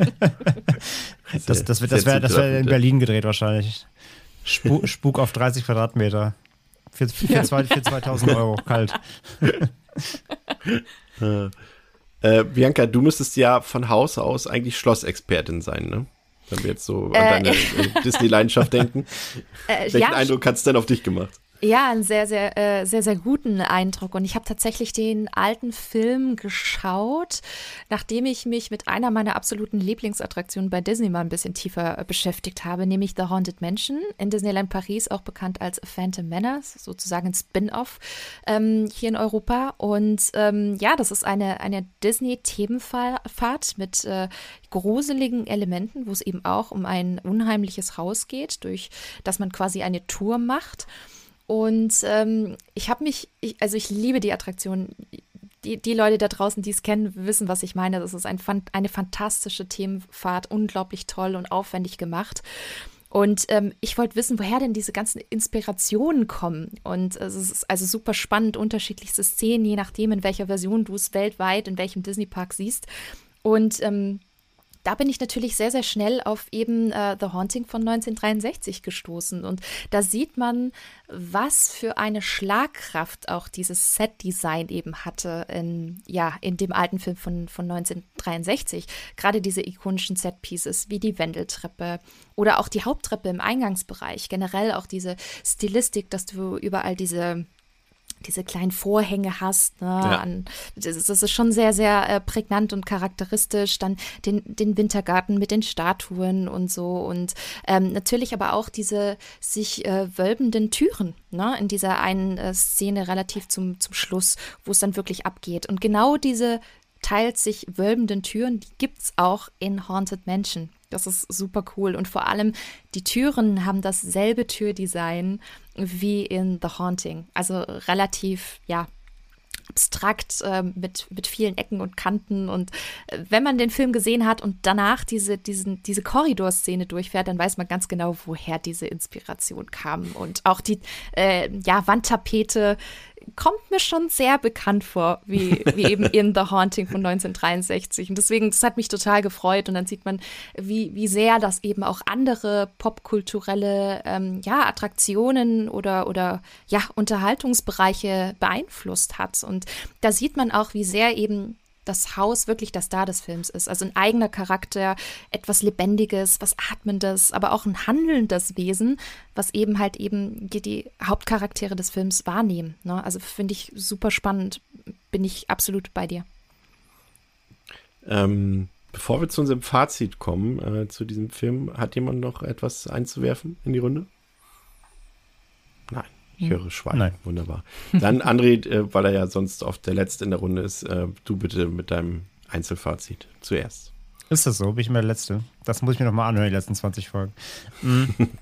ja, gerne. Ähm, ja, ich habe jetzt zum ersten Mal ja gesehen äh, The Haunting von 63 und ich habe natürlich, weil ich das Remake oder zumindest eines der Remakes jetzt eben mit dem 99er schon kannte, dann trotzdem irgendwie auch ein bisschen drauf geachtet, natürlich, wo die Parallelen liegen und die waren tatsächlich ja auch trotzdem sehr zahlreich. Da werden wir gleich an der Besprechung auch des, des Remakes darauf eingehen. War ich trotzdem irgendwie ähm, erstaunt, wie viel ich dann wiedererkannt habe, was ja dann irgendwie dann trotzdem auch für den 99er ja irgendwie doch dann spricht. Aber dazu gleich mehr. Ähm, auf jeden Fall war ich insgesamt auf jeden Fall drin im Film. Und das hat ein bisschen besser funktioniert als bei Innocence äh, tatsächlich. Bei mir, ich fand die ganze Atmosphäre halt Bombe. Also der Film äh, zieht einen wirklich in dieses äh, Hill House wirklich rein. Das schafft er richtig gut. Ich fand die Ausstattung super. Ähm, ich fand die Charaktere, wie gesagt, äh, interessant, wenn auch natürlich der ein oder andere gewollt ein bisschen nervig und natürlich auch ein bisschen anstrengend hier und da. Und in ihren Charakteristiken eben natürlich auch ein bisschen aus der Zeit gefallen, aber das kann man natürlich nicht ändern bei so einem alten Film. Aber nichtsdestotrotz fand ich die ähm, Gruppe spannend. Ich dachte tatsächlich auch, es wäre eine größere Gruppe. Ich fand es doch ganz interessant, dass eine lange Ja. Zeit im Film ja doch sehr wenige Charaktere vorherrschen. Ich hatte irgendwie halt im Kopf, das sind irgendwie zumindest mal sechs, sieben Leute irgendwie. So Knives Out-mäßig. irgendwie, Ja, ne? halt, das dachte das- ich auch das- beim, beim Remake dachte ich das da- auch. Dass dann, dass, da dachte, hatte ich in Erinnerung, dass sie da dann mehr Leute Mm, genommen genau, haben. ist ja auch Aber- nicht der Fall. Genau, das hat, das hat Pascal vorhin schon gesagt. Das hat ja echt so ein bisschen so Cluedo-Vibes. Ne? Das hat ja, obwohl es es nicht so ist, hat das eben so eine, so eine Whodunit. Ähm, und deswegen dachte ich irgendwie die ganze Zeit, da kommt, müsste gleich noch ein Reisebus kommen, noch mit 20 Leuten irgendwie, aber nee. Und das ist nämlich, vielleicht verwechselst du das auch, das war nämlich bei dem, ich hatte ja vorhin gesagt, das Original House on Haunted Hill. Ja. Und da gibt es ja auch noch dieses, auch dieses Remake, auch aus den Ende der 90er. Und da sind es, glaube ich, acht Leute oder so, die, die um irgendeine Million zu gewinnen, da eine Nacht Ja, dieser, ja, dieser Teenie-Horrorfilm mit der, mit der Genau. Hand als Cover. Ne? Ah, ja, okay. Ja, Genau, und da sind es, glaube ich, sieben, acht Ja, das Leute. mag sein. Ja, gut, das ist ja natürlich eine ganz andere Tonalität, klar. Ähm, ja, mag sein. Auf jeden Fall, ich hatte irgendwie, hatte ich damit gerechnet, dass da eine größere Gruppe ist, deswegen war ich ganz Zeit verwirrt, habe auf den Bus gewartet, kam nicht. Ähm, nee, aber dann irgendwie habe ich, hab ich dann doch verstanden, klar, dass es auch hier eben dann doch eben um Nell eher geht. Ähm, ich finde ihre Monologe halt, ihre Gedachten leider echt too much. Da haben sie einfach, das, das hat ein, zwei Mal gereicht, aber sie machen sie echt ständig und sie klingt dabei immer so unfassbar wehleidig und ich verstehe, dass sie wehleidig ist, aber auch ohne, dass sie das irgendwie die ganze Zeit macht. Das hätte man einfach schöner transportieren können durch Dialoge eben. Du, du hast, du merkst ja, wie sie sich gegenüber anderen verhält, gegen neuen Menschen verhält, gegen ihr fremden Menschen, dass sie das kaum kennt. Das, das charakterisiert sie ja völlig ausreichend. Du brauchst nicht die ganze Zeit da ihr, ihr, äh, ihr Hirn, Hir Hirnsülz, der da irgendwie abgespielt wird. Das war als Stilmittel, fand ich leider echt daneben. Ähm, das ist aber echt auch mein größter Kritikpunkt tatsächlich. Ähm, der Grusel hat halt so semi funktioniert. Also ich glaube, also ich kann verstehen, dass er damals sicherlich sehr gut funktioniert hat. Mich hat er einfach auch äh, eben angesprochen durch das insgesamt sehr entschleunigte Pacing und dass sie dann eben zwischen den einzelnen Gruselelementen sich sehr viel Zeit lassen, auch für Exposition und Erforschung des Hauses und Dialoge. Ähm, ist alles, ist alles solide, aber hat mich dann in den, in den Momenten immer so ein bisschen verloren, wenn es darum ging, dann wirklich mich auch irgendwie zu gruseln. Auch wenn ich die Atmosphäre, wie gesagt, trotzdem ähm, gut fand. Ich fand, wie gesagt, mein Highlight war das mit dieser, diesem Ornament, wie gesagt, das war eine ganz, ganz starke Szene. Ja. Ganz minimalistisch, aber Maximum rausgeholt. Das fand ich großartig. Ähm, und ich fand tatsächlich halt, ja, so trotzdem, wie so, so düster es ist, ich fand das Ende trotz aller Drastik konsequent, weil, wie gesagt, für mich hat das so in diesem traurigen Zirkel von Nels Leben irgendwie Sinn gemacht, dass es so endet und auch durch so eine, ja, quasi so eine Nichtigkeit, ne? Also sie, sie wäre sie nicht durch das Haus so in den Wahnsinn getrieben worden, hätte es wahrscheinlich nichts dazu geführt, dass sie dann einfach mit einem Autounfall quasi umkommt, ähm, durch, eine, durch, einen, durch eine Nichtigkeit am Ende des Tages auf diesem Gelände. Hm. Das hat für mich dann irgendwie das Ganze auch abgerundet und Sinn gemacht, so, so tragisch und düster es auch irgendwie ist.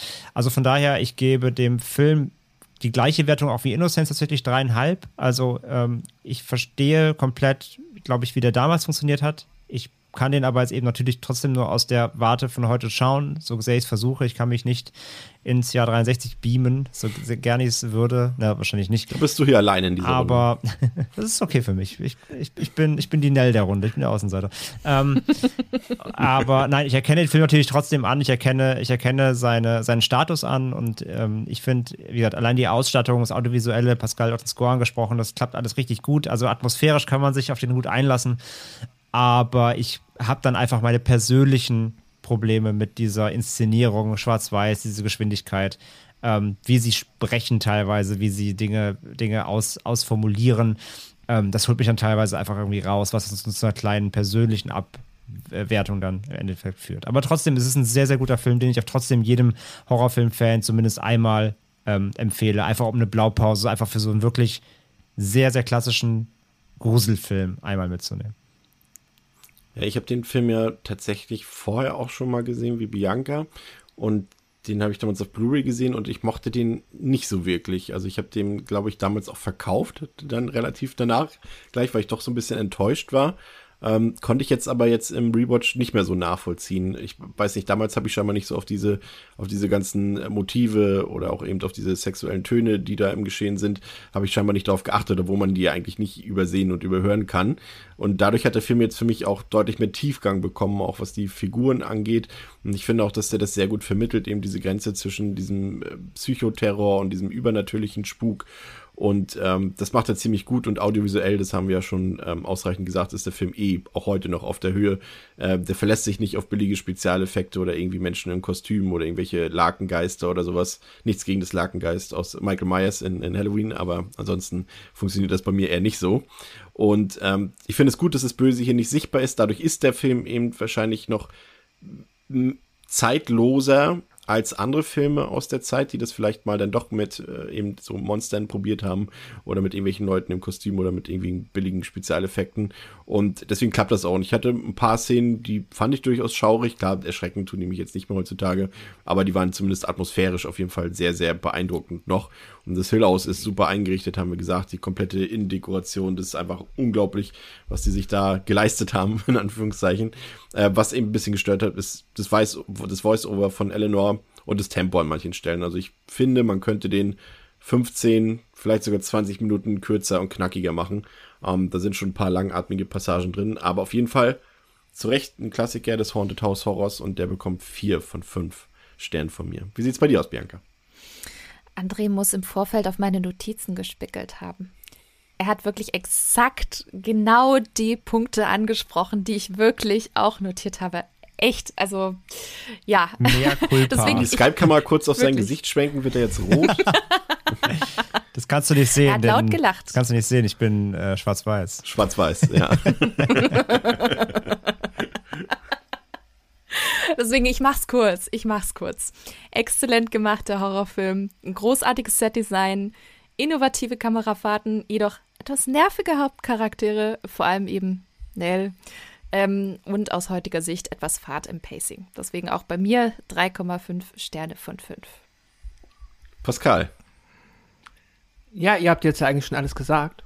Jetzt, ich wusste, ich habe extra André nicht als letzten sprechen lassen, damit dieser Satz nicht fällt.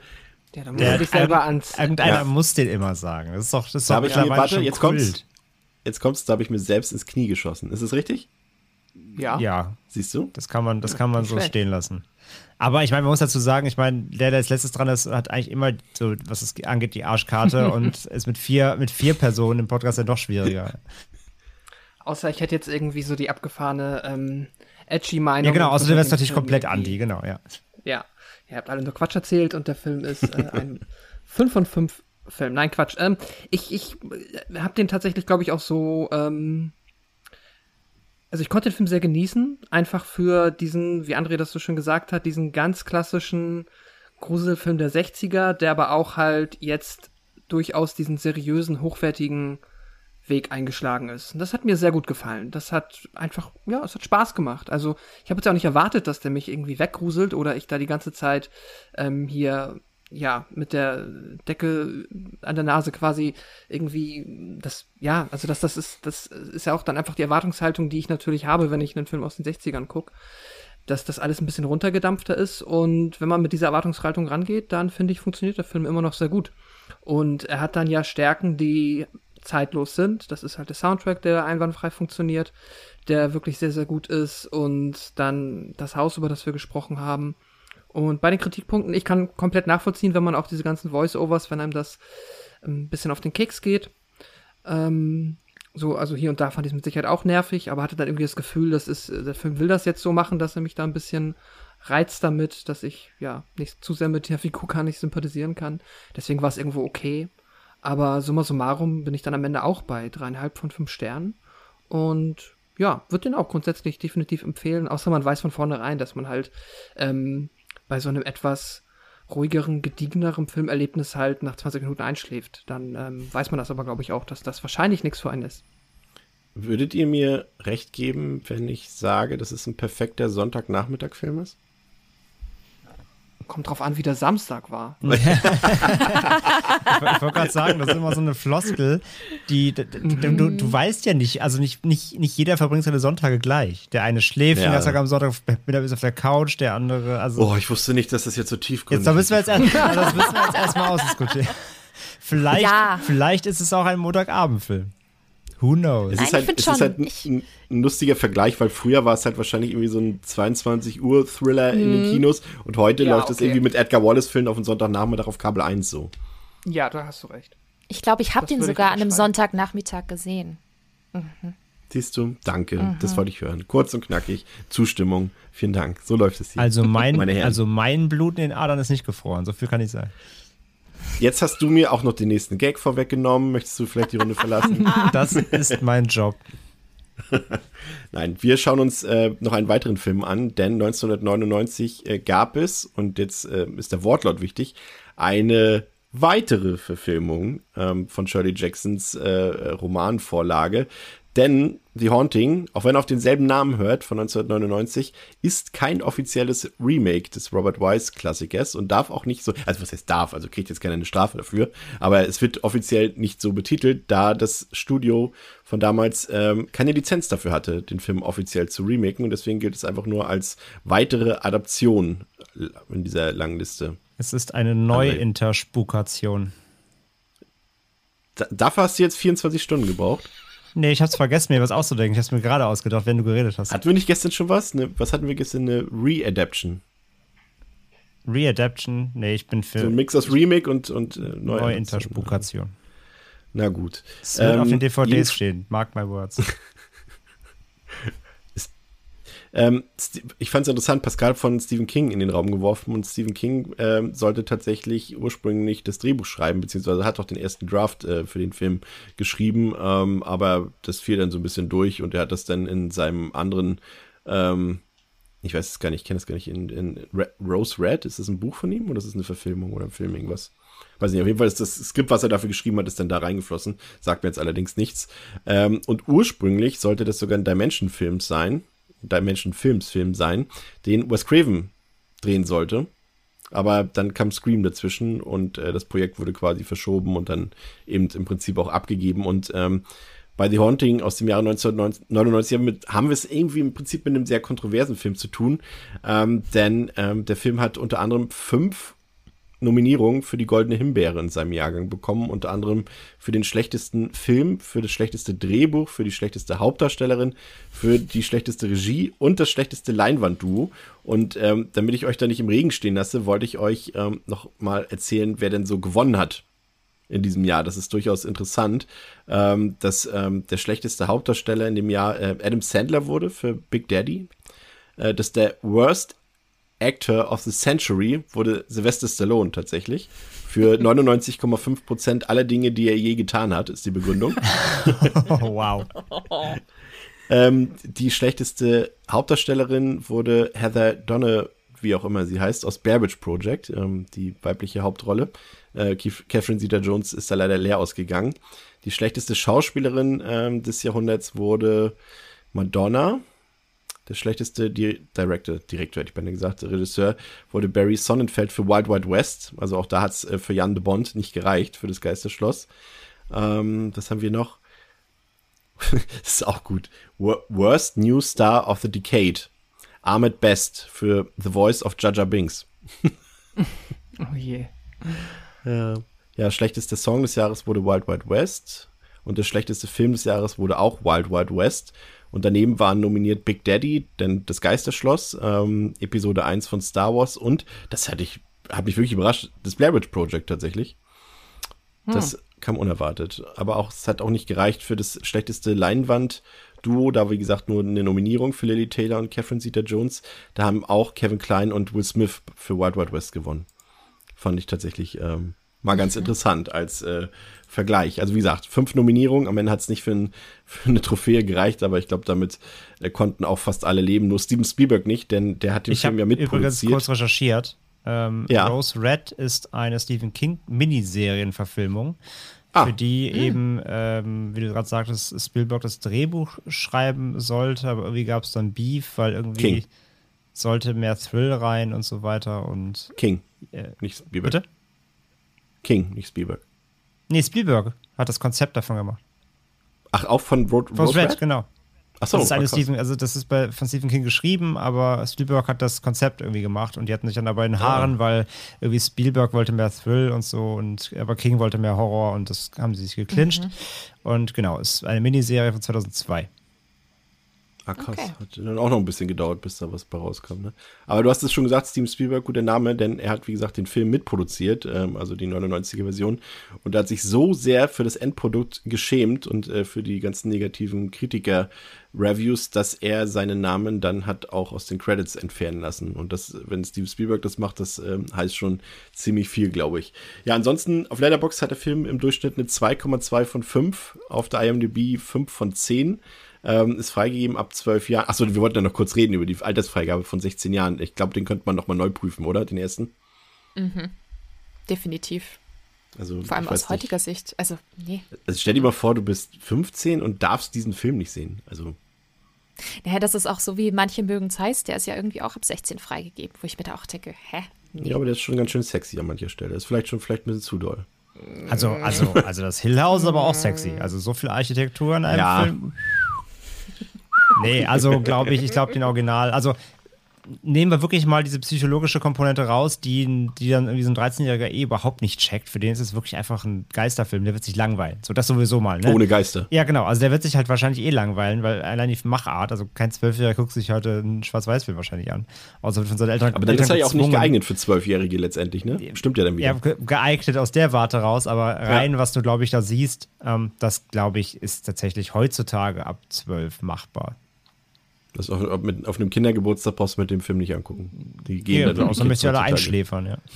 Ja, ja der, ähm, der, die Neuverfilmung ist äh, ab 12 freigegeben, geht 113 Minuten, hat 80 Millionen Dollar gekostet, 177 Millionen Dollar eingespielt, kam Ende Juli 1999 in die US-Kinos und hatte dort Konkurrenz, äh, das war auch eine Zeit damals, ne? Deep Blue Sea, Bester The Film. Sixth Sense, Sixth Sense, Blair Witch Project, American Pie und Die Braut, die sich nicht traut. Das waren die äh, anderen Kinokracher zu der Zeit. Aber war, ein- war ein guter Kinosommer, würde ich mal sagen. Auf jeden Fall. Ja. Ja. Wann kam in dem Jahr Episode 1 raus? Äh, ich glaube, im, oh Gott, im Frühjahr? Also ich kann das schon rausfinden, warte. Naja, ist jetzt ja nicht so wichtig. Aber ist mir auch äh, aufgefallen dann. Das war Ich ja hab's noch auf, deswegen sage ich dir gleich.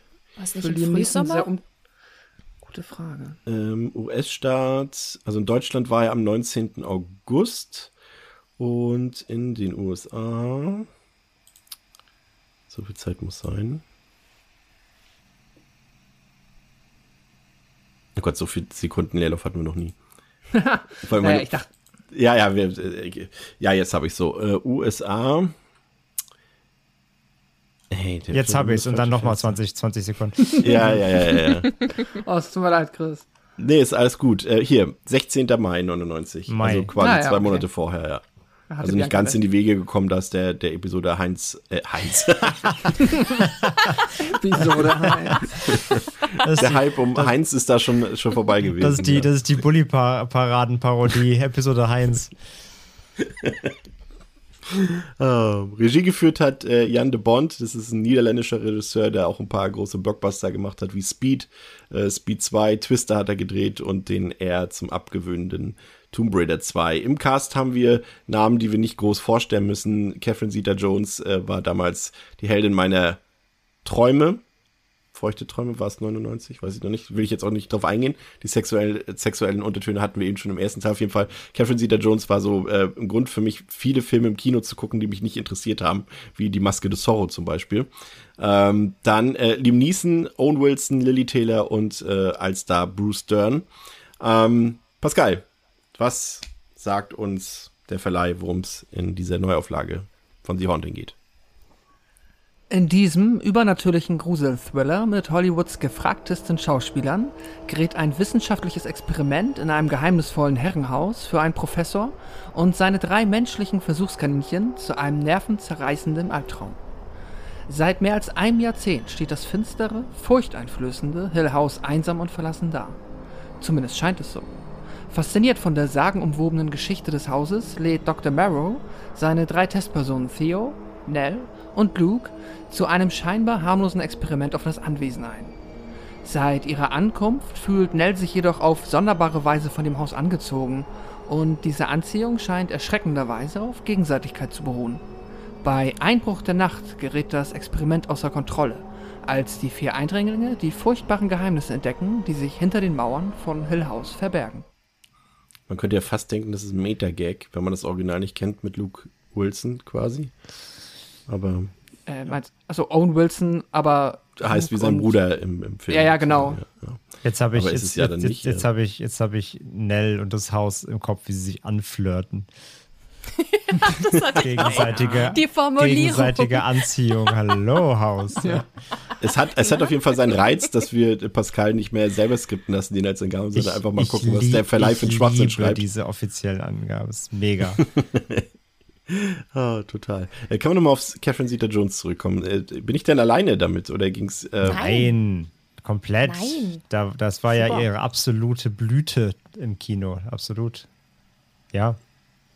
Äh, auch für dich, obwohl du bist ja Konkurrenz, du, du bist ja Angelina Jolie-Fan, ne, André, glaube ich, wenn ich mich nicht irre. Ich bin Angelina, ich bin Angelina? Jolie-Fan. Das Nee? weiß ich nicht. Nee. Ist das wieder so eine Unterstellung von mir? Also mein, ich bin abs also mein Alltime-Crush war immer Zoe Deschanel. Ähm, ähm, ja, aber so in den 90ern, den Ende 90ern, wer war da dein Poster, Poster-Girl? die Spice Wir hatten Girls. das ja schon mal in einem anderen Format damals. Ähm, ja, Angelina Jolie, es kommt immer drauf an. Ja, so nur noch 60 Sekunden Angelina Genau. Jolie. Blonder, blonder Ja. Raster Angelina Jolie, das war mein Ding so. Aber ja, äh, Cassandra Jones auf jeden Fall auch. Und hier, wer war noch mal in ähm, I Know What You Did Last Summer? Jennifer Love Hewitt. Ja, Love genau, Hewitt, Jeff Louis. genau. Ja, ja Mhm. das war auch, das auch im Kader auf jeden Fall. Hat die mal irgendjemand wieder geguckt, die Maske des Zorro? Ich habe mir den tatsächlich mal Das- jetzt gekauft bei Prime. Ich, bei Prime ich bin mir, ich glaube, ich, glaub, ich habe den mal gesehen. Ich, ich kann mich null daran erinnern. Also es ist auch so ein Film, der, den gibt es als Namen in meinem Kopf, aber mehr ist da auch kaum noch. Mhm, mal ausgeliehen irgendwie in der Videothek auf VHS vor. Wann kam der raus? Äh, auch irgendwie 98, glaube ich, oder so. Ach, ich war auf jeden Fall Ende im 98. Kino, 90er aber- auch, ja. Oh, dann habe ich den bestimmt 99 gesehen gehabt und danach vielleicht einmal im Fernsehen noch. Und das war's. Ewigkeiten her. Einmal ausgeliehen, nach der Hälfte der Laufzeit bereut wahrscheinlich. Ich finde, man hat Filme war ja damals, sowieso, ja. ja. ich war damals jung. Ich weiß nicht, da, da sieht man Filme noch ganz anders. Und ich, Ja, ich weiß nicht, manchmal schaltet man auch einfach ab und will sich nur noch berieseln lassen. So, Das ist halt so ein, so ein typischer Film, da siehst du das Plakat und da weißt du ganz genau, was, was dich erwartet. Ne? Also, ja. Ja. Ich finde gerade so eine Filme wie Das Geisterschloss, aber auch, ich erinnere mich, ich war, das muss ja auch, wann war es, 99, 98, Wild Wild West, habe ich eben gerade gesagt, für die Goldenen Himbeeren. Wir kamen damals, ich war mit meinem Vater im Kino und wir waren uns sicher, dass es einer der besten Filme war, die wir je gesehen haben. Und äh, so dann irgendwie, ich habe mich dann ja auch eine Weile lang nicht mehr mit Filmen beschäftigt dann in meiner Jugend und so und dann irgendwie so Jahre später dann gelesen, so, okay, das ist der schlechteste Film seines Jahrgangs, genauso äh, Episode 1 äh, Star Wars, wir sind rausgekommen, der Film hat uns weggeblasen, wir dachten, wie geil ist bitte Jar Binks? Und dann so Jahre später liest man so die Rezeption ähm, in der Presse und im Internet und denkt so, okay, da man hat halt Filme, man hat halt andere Interessen bei Filmen gehabt, so zu dieser Zeit in dem Alter, ne? Voll High Five. Also ich fand Wild Wild West damals auch mega geil. Ja, Also guck dir mal so die- heute. Ja, ja klar, aber damals, ich weiß nicht, da hast du auch Men in Black im Kino gesehen, die ganzen Filme von Will Smith. Ich habe den zu Hause sogar auf Blu-ray. Ich oute mich. Eben aus Nostalgiegründen. Ne? Ja, man kannte Nur auch noch nicht so viel, ne? Also man hat noch nicht so viel verglichen und Ja. ich meine natürlich auch gerade mal heute nochmal auf die, auf die Filme zurückkommen mit die halt den ganzen Effekten. Ich meine, darüber werden wir jetzt gleich auf jeden Fall auch reden müssen. ähm, das funktioniert, ich meine, wir hatten, wir hatten hier American Werewolf in Paris und solche Sachen. Das ist einfach, wenn du dir heute halt guckst, das ist leider genau dieses Zeitfenster, so 97, 2003, so dazwischen diesen fünf, Ja. sechs Jahren. Oh mein Gott. Da, da, Ich bin da ehrlich, hat das ist für mich die schlimmste Periode ja, da hat, der da Filmgeschichte. hat Hollywood plötzlich Adobe, Adobe Photoshop entdeckt und, äh, und After Effects und auch angefangen, Bullshit zu machen, ganz viel. Das ist wirklich leider so. Und das ist nun mal eine Zeit, die kannst du jetzt heute halt echt noch schlecht gucken, weil es einfach so und alles unfassbar uncanny aussieht. Gehen wir mal in den Film rein. Ähm, Bianca, äh, magst du vielleicht kurz zusammenfassen, was der Film inhaltlich anders macht, wenn er denn etwas anders macht als das in Anführungszeichen Original von 63? Oh Gott, also schon einiges. Also ich, äh, was ich persönlich ganz gut fand, war, dass der Fokus jetzt nicht so stark ähm, beispielsweise auf Eleanor lag. Ne? Also die anderen Hauptprotagonisten bekommen da auch viel, viel mehr Screentime als jetzt im Film von, von 1963. Und ähm, ich finde, das macht es irgendwie abwechslungsreicher. Ähm, großer Unterschied natürlich auch das Setdesign deutlich größer, deutlich aufwendiger, ein ganz anderer Stil. Ne? Also im ersten Film hat man noch das Gefühl, man befindet sich halt in einem Haus. Also äh, André jetzt nicht in dieser äh, Berliner 50 Quadratmeter Wohnung, sondern wirklich in einem, äh, ja, einem richtigen Wohnhaus schon fast, was halt ein bisschen sind, eleganter da sind und größer normale ist. Türen und so, genau. Ja, Ja, genau. Und in 99, da betrittst du ein gigantischen Palast, ne, mit Geheimgängen und Gimmicks und Statuen und diesem gigantischen Kamin, wo du dir echt denkst, wer, wer hat überhaupt so einen großen Kamin? Der kann doch gar nicht existieren. Das ist doch voll der Quatsch, allein, die, ja. allein diese, diese Haupttür, diese, also ne, die, Ja. die Fegefeuertür, wo meine Fegefeuertür, Lieblingsszene im Film absolut. nur kurz noch schon mal vorgriffen, ne Spoiler, aber ich lieb's einfach so, weil das, weil das passt gerade. Als Owen, als, als Nell da irgendwas liest oder so und Owen Wilson so, ich mach die Tür zu, dann hast du deine Ruhe und, und muss diese riesenschwere, 20 Meter hohe Steintür so zuziehen, so, ah, ah.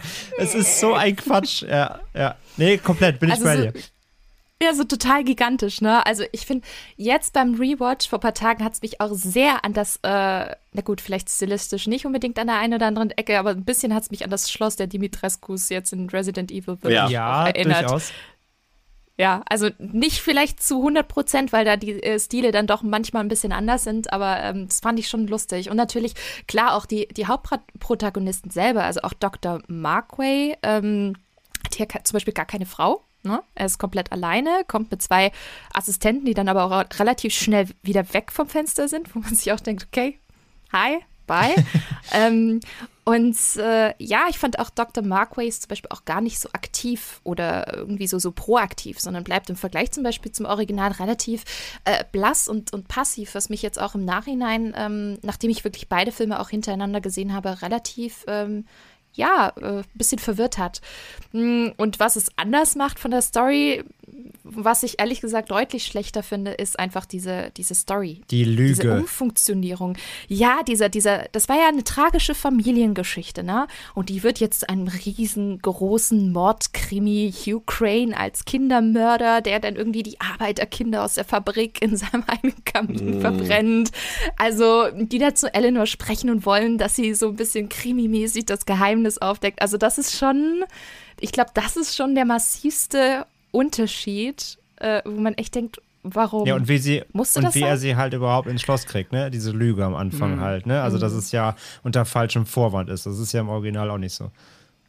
Aber er zieht so ein bisschen den Humor auch daraus. Ne? Ich mochte das auch zum Beispiel, wie Liam Neeson dann quasi äh, da auch so ein bisschen spielt äh, mit, mit, mit Owen Wilson, als er dann irgendwie das, äh, die Stelle mochte ich so. Er erzählt ihm ja, ich erzähle dir jetzt die wahre Hintergrundgeschichte dieses Anwesens, aber du musst es für dich behalten. So eine Sekunde später, Owen Wilson erzählt den beiden Damen sofort jedes Wort, was er gerade erfahren hat.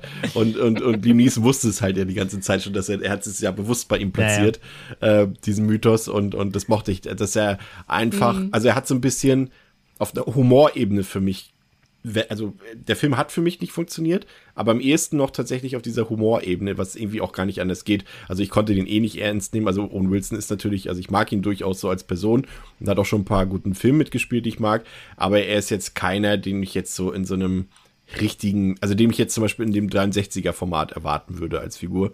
Und ähm, deswegen fand ich zumindest, dass der Humoreinschlag, auch wenn er ein bisschen, ja, trivial war teilweise, aber das hat für mich funktioniert. Dadurch, dass die Charaktere so ein bisschen, ja, lockerer waren, zumindest Catherine Zeta-Jones und Owen Wilson auf jeden Fall. Ging es dir auch so, Pascal? Hm, Ich kann komplett nachvollziehen, dass das wahrscheinlich die, ähm, ja, die herausstechendste Qualität des Films ist, aber da mich dann der Film tatsächlich doch vergleichsweise sehr schnell angefangen hat, mich sehr aktiv zu nerven und ich nicht mehr so, also den Film, ich, ich ihn sehr schnell nicht mochte, auch hier, kann ich dazu sagen, habe ihn auch zum ersten Mal gesehen. Ähm, naja, dann funktioniert halt der Humor für mich auch nicht mehr. Und ja, okay, zugegeben doch, der, dieser Schnitt, der ist vergleichsweise witzig, aber ähm, ja. Also vieles da nicht, also das, da gebe ich dir recht, aber Mhm. so, so am ehesten würde ich sagen auf der Ebene, weil letztendlich muss ich sagen, ähm, das habe ich jetzt beim ersten Teil nicht so, noch nicht so äh, herausstellen lassen, da mochte ich eigentlich die Figuren, ich fand sie eigentlich sympathisch, eigentlich alle und hier muss ich sagen, hat das, hat die Figurenkonstellation, obwohl es ja dieselben Rollen sind im Endeffekt, für mich gar nicht funktioniert. Ich fand sie eigentlich durch die Bank unsympathisch, was teilweise eben auch daran gelegen hat, dass sie jetzt aus meiner subjektiven Perspektive ehrlich gesagt auch schlecht gespielt waren. Also gerade auch so bei Liam Neeson hätte ich echt mehr erwartet. Ähm, Mhm. Ich finde, er spielt völlig am Film vorbei. Owen Wilson spielt halt Was, Owen Wilson. was aber tatsächlich bei Neeson, tatsächlich finde ich auch, wie Bianca sagt, ein bisschen daran liegt, dass ihm auch nicht dieser der Raum gegeben wird. Also Ja, er, ja. hat eher fast Ja. schon die Rolle von Nell aus dem Original, weil er quatscht eigentlich die ganze Zeit nur in Mhm. sein Diktiergerät. Also quasi diese Monologe, die Nell im Original in ihrem Kopf führt, führt er quasi die ganze Zeit mit seinem scheiß Diktiergerät, wenn er deren Tag rezitiert. Also das ist ja eigentlich seine einzige Rolle, dieses Beobachten, sie ausspielen ähm, und ab und zu mal rumbrüllen, wenn er will, dass Ruhe herrscht irgendwie. Also das sind ja so seine drei Eigenschaften im Film. Aber irgendwie auch irgendwie zu irgendwas beitragen, auch zur Lösung. Und so macht er überhaupt nicht. Also er lockt die halt dahin und dann ist er eigentlich nur der, der das Fähnchen im Wind, das irgendwie noch versucht, seine Forschungsobjekte oder beziehungsweise seine Forschungsergebnisse mhm. festzuhalten. Mehr macht er ja eigentlich überhaupt nicht. Ich finde auch das Casting da tatsächlich, also das hat mich richtig, ja, abgeschreckt. Also ich muss sagen, gerade wenn man die Filme halt hintereinander wegguckt. Ich habe zum ersten Mal das Original, äh, Original nicht, also die erste Verfilmung des Stoffs gesehen und jetzt die zweite. Und wenn du halt im ersten den Dr. Markway da den wirklich so super smug und charismatisch gespielten ähm, Doktor hast und dann halt Liam Neeson und ich mag Liam Neeson auch. Ich finde ihn in ganz, ganz vielen Rollen äh, ganz fabelhaft. Aber ich habe auch mit ihm manchmal das Problem, dass ich ihn ein bisschen ähm, also Bianca hat eben die, äh, die Figur schon so bezeichnet, halt blass empfinde so. Das heißt, er hat nicht, finde ich, die Eigenschaften oder kann die nicht so gut transportieren, die eigentlich dieser, diese Figur bräuchte. Zumindest wenn ich so einen ähnlichen, ähm, so eine ähnlich kernige Figur hab, haben möchte wie im 63er. Und deswegen, ich finde, der hier, der geht komplett unter. Und ich gebe dir auch recht, Chris, ich finde die dann auch also meinetwegen immer eine Mischung aus lieblos oder aber auch einfach am Ziel vorbeigespielt. Also ich habe nicht das Gefühl, dass, dass Liam Neeson wirklich gut ausfüllen kann, was sich da gewünscht wurde. Und bei Owen Wilson, ja, ist äh, exakt das, was du sagst, der ist halt Owen Wilson. Und äh, da finde ich halt, also am, am witzigsten finde ich den, äh, finde ich ihn, wenn er seinen lustigen blauen Pullover anhat, wo er halt, finde ich, irgendwie mit Mitte 30 immer so aussieht, als würde er jetzt gerade versuchen, einen 18-Jährigen zu spielen, weil er immer aussieht wie ein ganz großer Zehnklässler. Das ist, das fand ich witzig, aber ja, das war's. Ich finde Er hat ja auch dieses, ja. dieses Kaugummi-Ding ja auch, ne? Also er, ja. er sitzt ja in, in, in seinem Zimmer und dann hat er ja dieses elektrische Kaugummi-Dings, was er betätigt und dann, dann schmeißt dieses, dieses kleine Gerät ihm diese Kaugummis in seinen Mund. Und ich finde, das passt auch so zu deiner Beschreibung, Pascal, dass er einfach wirklich so, ein, so ein hm. kleiner Teenie ist. Es wird nur ne? noch so ein Propeller ja, auf dem Kopf, ja. ne?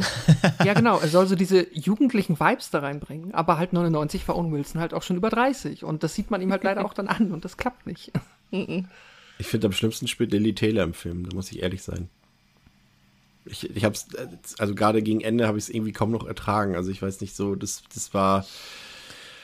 Oh. Ja, es gibt, also es, um da jetzt auch nochmal die Brücke zu schlagen auf den 63er, ja. ähm, weil ich war dann doch wieder erstaunt, doch wie viel sie auch übernommen haben, so zumindest symbolisch oder auch wirklich teilweise eins zu eins. Also es gibt die Szene im mhm. 63er, wo Nell sich so anfängt, so zu drehen, so und so eine Art Tanz und dann dieses quasi dieses Befreiungsgefühl hat und akzeptiert, dass sie irgendwie zu dem Haus gehört und so weiter. Und das macht ja hier die Nell in dem, in dem 99er auch. Und im 99er wirkt das so cringe, weil das irgendwie so völlig aus dem Nichts kommt und sie guckt dabei wirklich echt wie so eine, wie so eine auf LSD hängen gebliebene irgendwie. Also ich äh, wirklich, das, das wirkt überhaupt, das wirkt total komisch. Das, also das, das konnte ich nicht abkaufen, dass, dass sie da irgendwie gerade irgendwie so dieses es wirkt nicht wie ein Tanz, das wirkte wirklich wie so eine, weiß ich nicht. Fand ich, fand ich überhaupt völlig daneben gespielt. Und von der Szene gibt es halt, von, von, von dieser Art Spiel, was sie zeigt, gibt es viel. Spätestens dann im, im, letzten Drittel des Films fand ich, wenn sie dann anfängt, eben mit den, äh, mit den Geisterkindern eben in den Vorhängen zu reden. Da, da, also sie soll, mhm. da habe ich das Gefühl, sie soll wirken wie so ein bisschen Alice im Wunderland, aber sie wirkt echt eher wie so, ähm, eine, ja, weiß ich nicht Tante Ulla aus Kassel Brauxel, die zu viel Schnaps getrunken hat. Also das hat mir, das hat mir, das hat mir echt nicht gefallen, wie sie, wie sie fast schon overacted hat. Ähm, was so die Inszenierung angeht, der, ich muss sagen, dass allein das Anwesen an sich fand ich ja auch trotzdem irgendwie cool. Das ist auch mit das Stärkste, fand ich wieder. Auf eine andere Art, aber das fand ich hier stark. Ich fand auch zum Beispiel im 63er siehst du manchmal so über den Türen sind so ganz kleine Adlerstatuen. Selbst die haben sie ja quasi übernommen. Nur hier sind sie, wir haben es schon angesprochen, der Film lebt von Gigantismus. Alles muss irgendwie viel größer sein. Äh, hier, hier, sind die Statuen einfach halt so drei Meter groß. Ähm, aber zumindest diese Facetten, und sie haben zumindest ein paar Augen fürs Detail gehabt, ähm, was wir wiederverwenden. Mhm. Das hatte ich, fand ich halt gut funktioniert. Auch diese Wendeltreppe, auch wenn natürlich hier die Inszenierung natürlich actionlastiger, sag ich mal, als wenn die ja zusammenkracht und so weiter. Aber diese. Ist aber so, der, der psychologische Hintergrund der Wendeltreppe, den haben sie äh, verpasst äh, in dem Moment. Ja, er ist hier natürlich eher der actionlastige Part. Ähm, also, das ist zumindest drin, das habe ich dem Film dann auch irgendwie schon angerechnet oder den Machern, dass sie zumindest versucht haben, da so ein paar Elemente rauszuziehen, um die auch wieder zu verwenden, damit man zumindest eine Optik gewisse hat, auch wenn sie das quasi offiziell nicht daran anlehnen durften, sag ich mal, oder das ein bisschen abwandeln mussten. Aber das hat funktioniert. Ähm, aber dann kommen halt so Sachen wie in diesem, das glaube ich, das ist ja auch, das ist da auch, wo die Wendeltreppe ist, das ist ja dieser Pool, wo diese große Statue dran Mhm. liegt. Und wenn diese Statue mit dieser Hand nach ihm greift, Alter. ey, wirklich, also ich, ich kannte ihn ja schon, ich, ich kannte ihn ja schon, ich war trotzdem wieder schockiert, wie scheiße es aussieht. Und wie, wie wirklich, es ist albern. Es ist wirklich, es ist, könnte ein Scary Movie-Film sein. So, es fehlt nur, dass die Statue anfängt zu kiffen oder so. Dann wären wir wirklich ein Scary Movie 5 oder so. Ähm, das wirklich, da, das jedes Mal, wenn der Film sowas äh, plötzlich geplaced hat, weil der fängt ja tatsächlich auch ein bisschen. Erstmal fängt er ja tatsächlich auch zurückhaltend an. Und nur mit Geräuschen Ja, und so weiter. 30 Minuten auf jeden Das Fall. funktioniert auch sogar. Aber sobald der anfängt, wirklich da äh, die CGI-Kanone rauszuholen, wird der Film so uncanny, dass ich keine Szene mehr ernst nehmen kann. Das ist wirklich, wirklich schade. Dieser Geräuschpegel, den du eben gesagt hast, dass er es mit, mit Sounds macht. Ich weiß jetzt nicht, äh, in welcher Form ihr den jetzt geguckt habt. Nochmal, ich habe ihn als auf der Blu-ray geguckt und in Dolby Surround. Und alter Schwede, habe ich mich erschreckt an zwei Stellen. Mhm. Dieses Sounddesign, ich bin, bin mir nicht sicher, ob es gut oder schlecht ist, weil es ist einfach nur brachial. Die sitzen da am Lagerfeuer und dann knackt es doch einmal irgendwie nur so komisch. Und irgendwie hat das ganze Zimmer hier gebebt davon. Und ich, da habe ich so verfiert Ach so, dabei. wo Liam Neeson so liegt und hinter ihm knackt der. Ja. Ja, ja, okay. Ja, ey, ich dachte, das kann doch nicht wahr sein. Was ist das denn jetzt für- gerade für ein Sounddesign? Und es kommt mehrmals vor in dem Film. Okay. Und da habe ich mich wirklich erschreckt. Das ist so, also es Mhm. ist eigentlich ist es geil, wenn so, wenn du zu Hause guckst. Im Kino war es damals, wird Bianca vielleicht gleich bestätigen können, war es bestimmt auch sehr, sehr geil mit dem Sounddesign. Also was, was, was die, die Effekte schlecht machen, auf die wir gleich zu sprechen kommen, macht der Sound wiederum irgendwie wieder gut, so ein bisschen. Oder, Bianca? Ja, absolut, absolut. Also äh, CGI bin ich, bin ich bei dir, André. Das ist vor allem jetzt noch mal aus der Brille von 2021 gesehen. Mir ist es damals im Kino natürlich nicht aufgefallen. Man ist viel jünger und man hat einen ganz anderen Anspruch. Und jetzt guckt man es noch mal und denkt sich, hui, das ist aber wirklich, also schon fast ein bisschen stümperhaft, ehrlich gesagt. Auch äh, wenn Hugh Crane zum Schluss in diesem Finale dann noch die, die Treppen runterschreitet und dann eher so aussieht wie, äh, keine Ahnung, so ein Geist, als ob jetzt gleich wirklich die Ghostbusters Ja. um die Ecke kommen und dann noch so hier äh, den hier machen. Also ähm, deswegen, das, das fand ich wirklich echt im Nachhinein auch nicht gut. Aber was du schon gesagt hast, dass ähm, das Sounddesign fand ich wirklich, wirklich gut. Und ich habe immer wieder drauf geachtet. Ich finde auch den Soundtrack ehrlich gesagt ziemlich gut. Ich mag Der ist super. Jerry, Jerry Goldsmith Ja. ist fantastisch. Ich bin sowieso ein sehr großer Fan von ihm und seinen Arbeiten. Und ich finde, das macht die Atmosphäre aus. Auch diese, diese Kamerafahrten dann eben auf das neue Hill House, sage ich es jetzt mal, äh, existiert ja auch in England in, in echt. Und dann immer diesen atmosphärischen Soundtrack von, von Jerry Goldsmith. Ja. Dann innen drin immer dieses, diese Abwechslung von, von ähm, Stille und dann auch mal wieder, dann knackt's und dann hat man wieder so leichte sphärische Geräusche. Ich finde, das hat sehr, sehr gut funktioniert. Deswegen, ja, der Film mag zwar an der einen oder anderen Stelle ja durchaus massive Schwächen haben, aber Sound in puncto Sounddesign und Soundtrack fand ich wirklich klasse und die Visualität, jetzt mal das CGI komplett beiseite gelassen. Ne? Aber ähm, André, was du vorhin noch gesagt hast, auch mit dass Nell und dass, dass Lily Taylor da auch nicht wirklich äh, so, so gut spielt. Ich finde, das liegt zum Teil oder zum Großteil auch an den Dialogen. Oh ja. Ich finde, die Dialoge sind unglaublich hölzern. Mhm. Und man versteht auch manche Dinge nicht. Also ich kann mich noch erinnern, wo sie das erste Mal auf diese, ähm, diese Tür, also diese Fegefeuertür äh, begegnen. Und dann versuchen sie es zu deuten und Nell weiß da halt super gut Bescheid Ja, ja. und fragen sich alle, warum. Und dann so, ich habe das Fegefeuer studiert oder irgendwie Ja. sowas sagt sie. Und ich, ich denke mir, wie hat sie das studiert? Ist das ein Studienfach irgendwie an der Uni Ah. gewesen oder Das weiß ich nicht? funktioniert im Original ein bisschen besser, weil Ah. ich glaube, das ist eigentlich der Vergleich dafür. Sie sagt, ähm, sie hat die, also wie sagt sie, she studied hell or something like that, ähm, und will damit eigentlich sagen, Ja, auf ihr mh, Leben- dass sie halt auf ihr ihre Mutter, an- ja, weil sie ja, sich ja. um ihre Mutter gekümmert Ach, hat. guck aus, ja. Und das ist dann einfach äh, schlecht übersetzt. Schlecht übersetzt ist es auch noch. Sieh an. ja, Fegefeuer studiert. Also ich, ich kenne ja vor allem die deutsche Version, weil ich es damals Ja, auch. auf deutschem Kino auch gesehen habe. Und ich jedes Mal bei der Szene waren bei mir ganz dicke Fragezeichen. Ja, ich habe jetzt auch, ich habe jetzt auch auf, weil ich habe ich hab die DVD nicht mehr, die habe ich immer verkauft. Ich habe äh, jetzt auf Prime geguckt, nämlich immer in der HD haben sie ihn, aber immer auch nur auf Deutsch. Und da, genau, die Szene habe ich, hab ich auch im Kopf gehabt und ich äh, wusste auch nicht, wie es auf Englisch heißt. Da macht es mehr Sinn auf jeden Fall, wenn es auf den, aufs Leben, Mhm. auf ihr Leben anspielt. Ist ja fast schon wieder, Mhm. ist ja fast schon wieder der Meta-Kommentar, den das Original äh, der 63er ja auch macht. Ähm, Mhm. Aber hier in dem Sinne, die, die Übersetzung macht einfach überhaupt keinen Sinn. Nee, das ist echt so. Ja, ich bin drittes Semester Fegefeuer und du? Ja, nee. Ja. Das ist natürlich äh, schwierig dann, ja. Da kommt auch aus dem Film kommt ja auch dieses berühmte äh, Meme von Owen Wills, dieses Wow-Meme, ne? Ja, ja, ja, und er sagt es so oft. Ja. Er sagt es echt mehrmals. Wow. Wow. Wow. Ja, ist halt, er ist so ein bisschen, ich, ich glaube, im, im, ersten Harry Potter sagt Ron immer, wow, wenn er irgendwo was Ja, er ist so der, ist der, so ist der 15-jährige im Bonbonladen. Ja.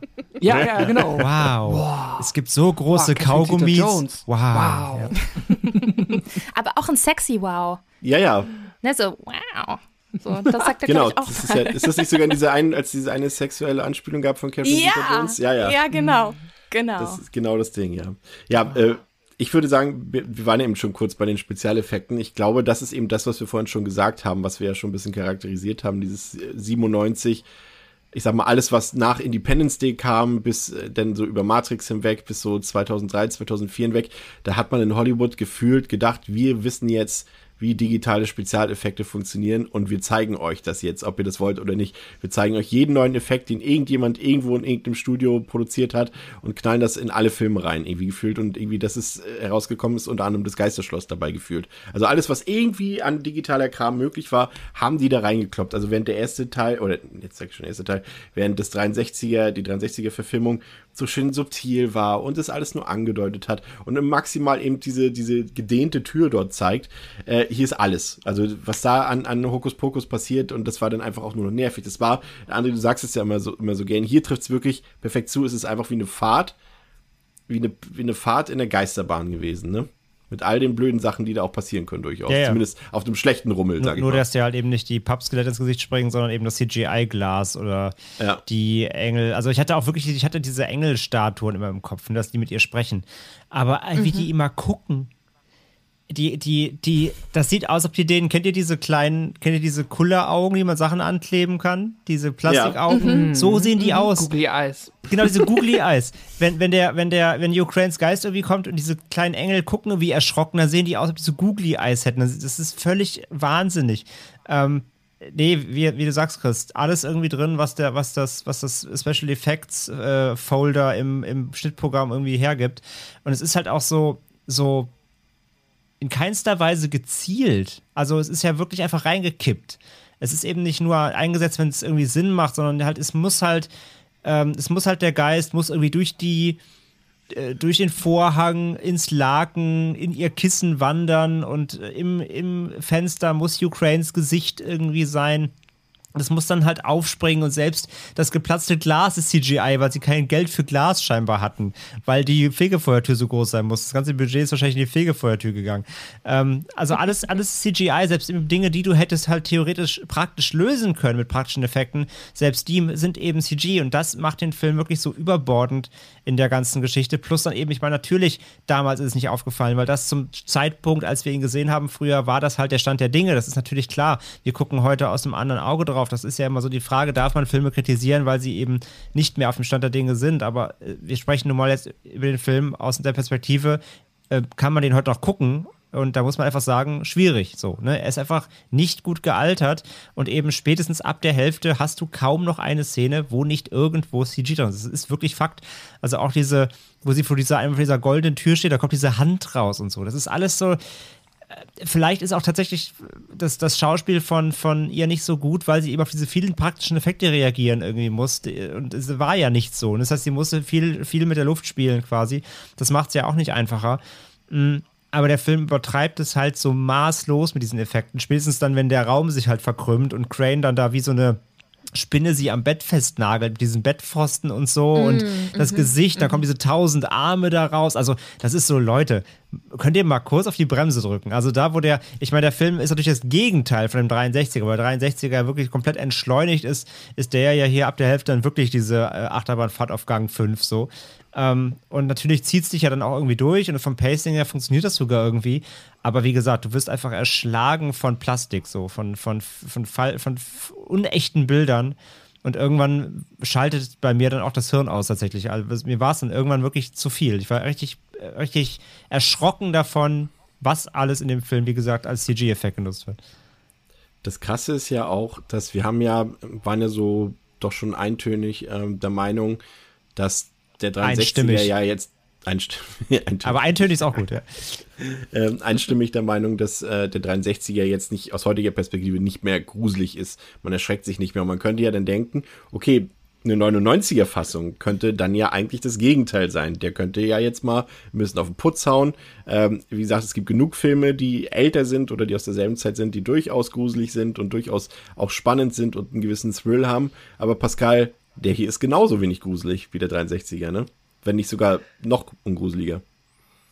Ja, du hast hier halt dann höchstens die Jumpscares, die irgendwie etwas in mir auslösen, aber ähm, ich würde sagen, also dadurch, dass der 63er, ähm, der Haunting, ja halt wirklich über die Atmosphäre und die stimmigen Bilder und das, was auch in den Figuren passiert, was ich finde halbwegs glaubwürdig halt dann auch rübergebracht wird, bei mir eine, wie hat Bianca das so schön gesagt, ich glaube, wohlig schaurige Atmosphäre.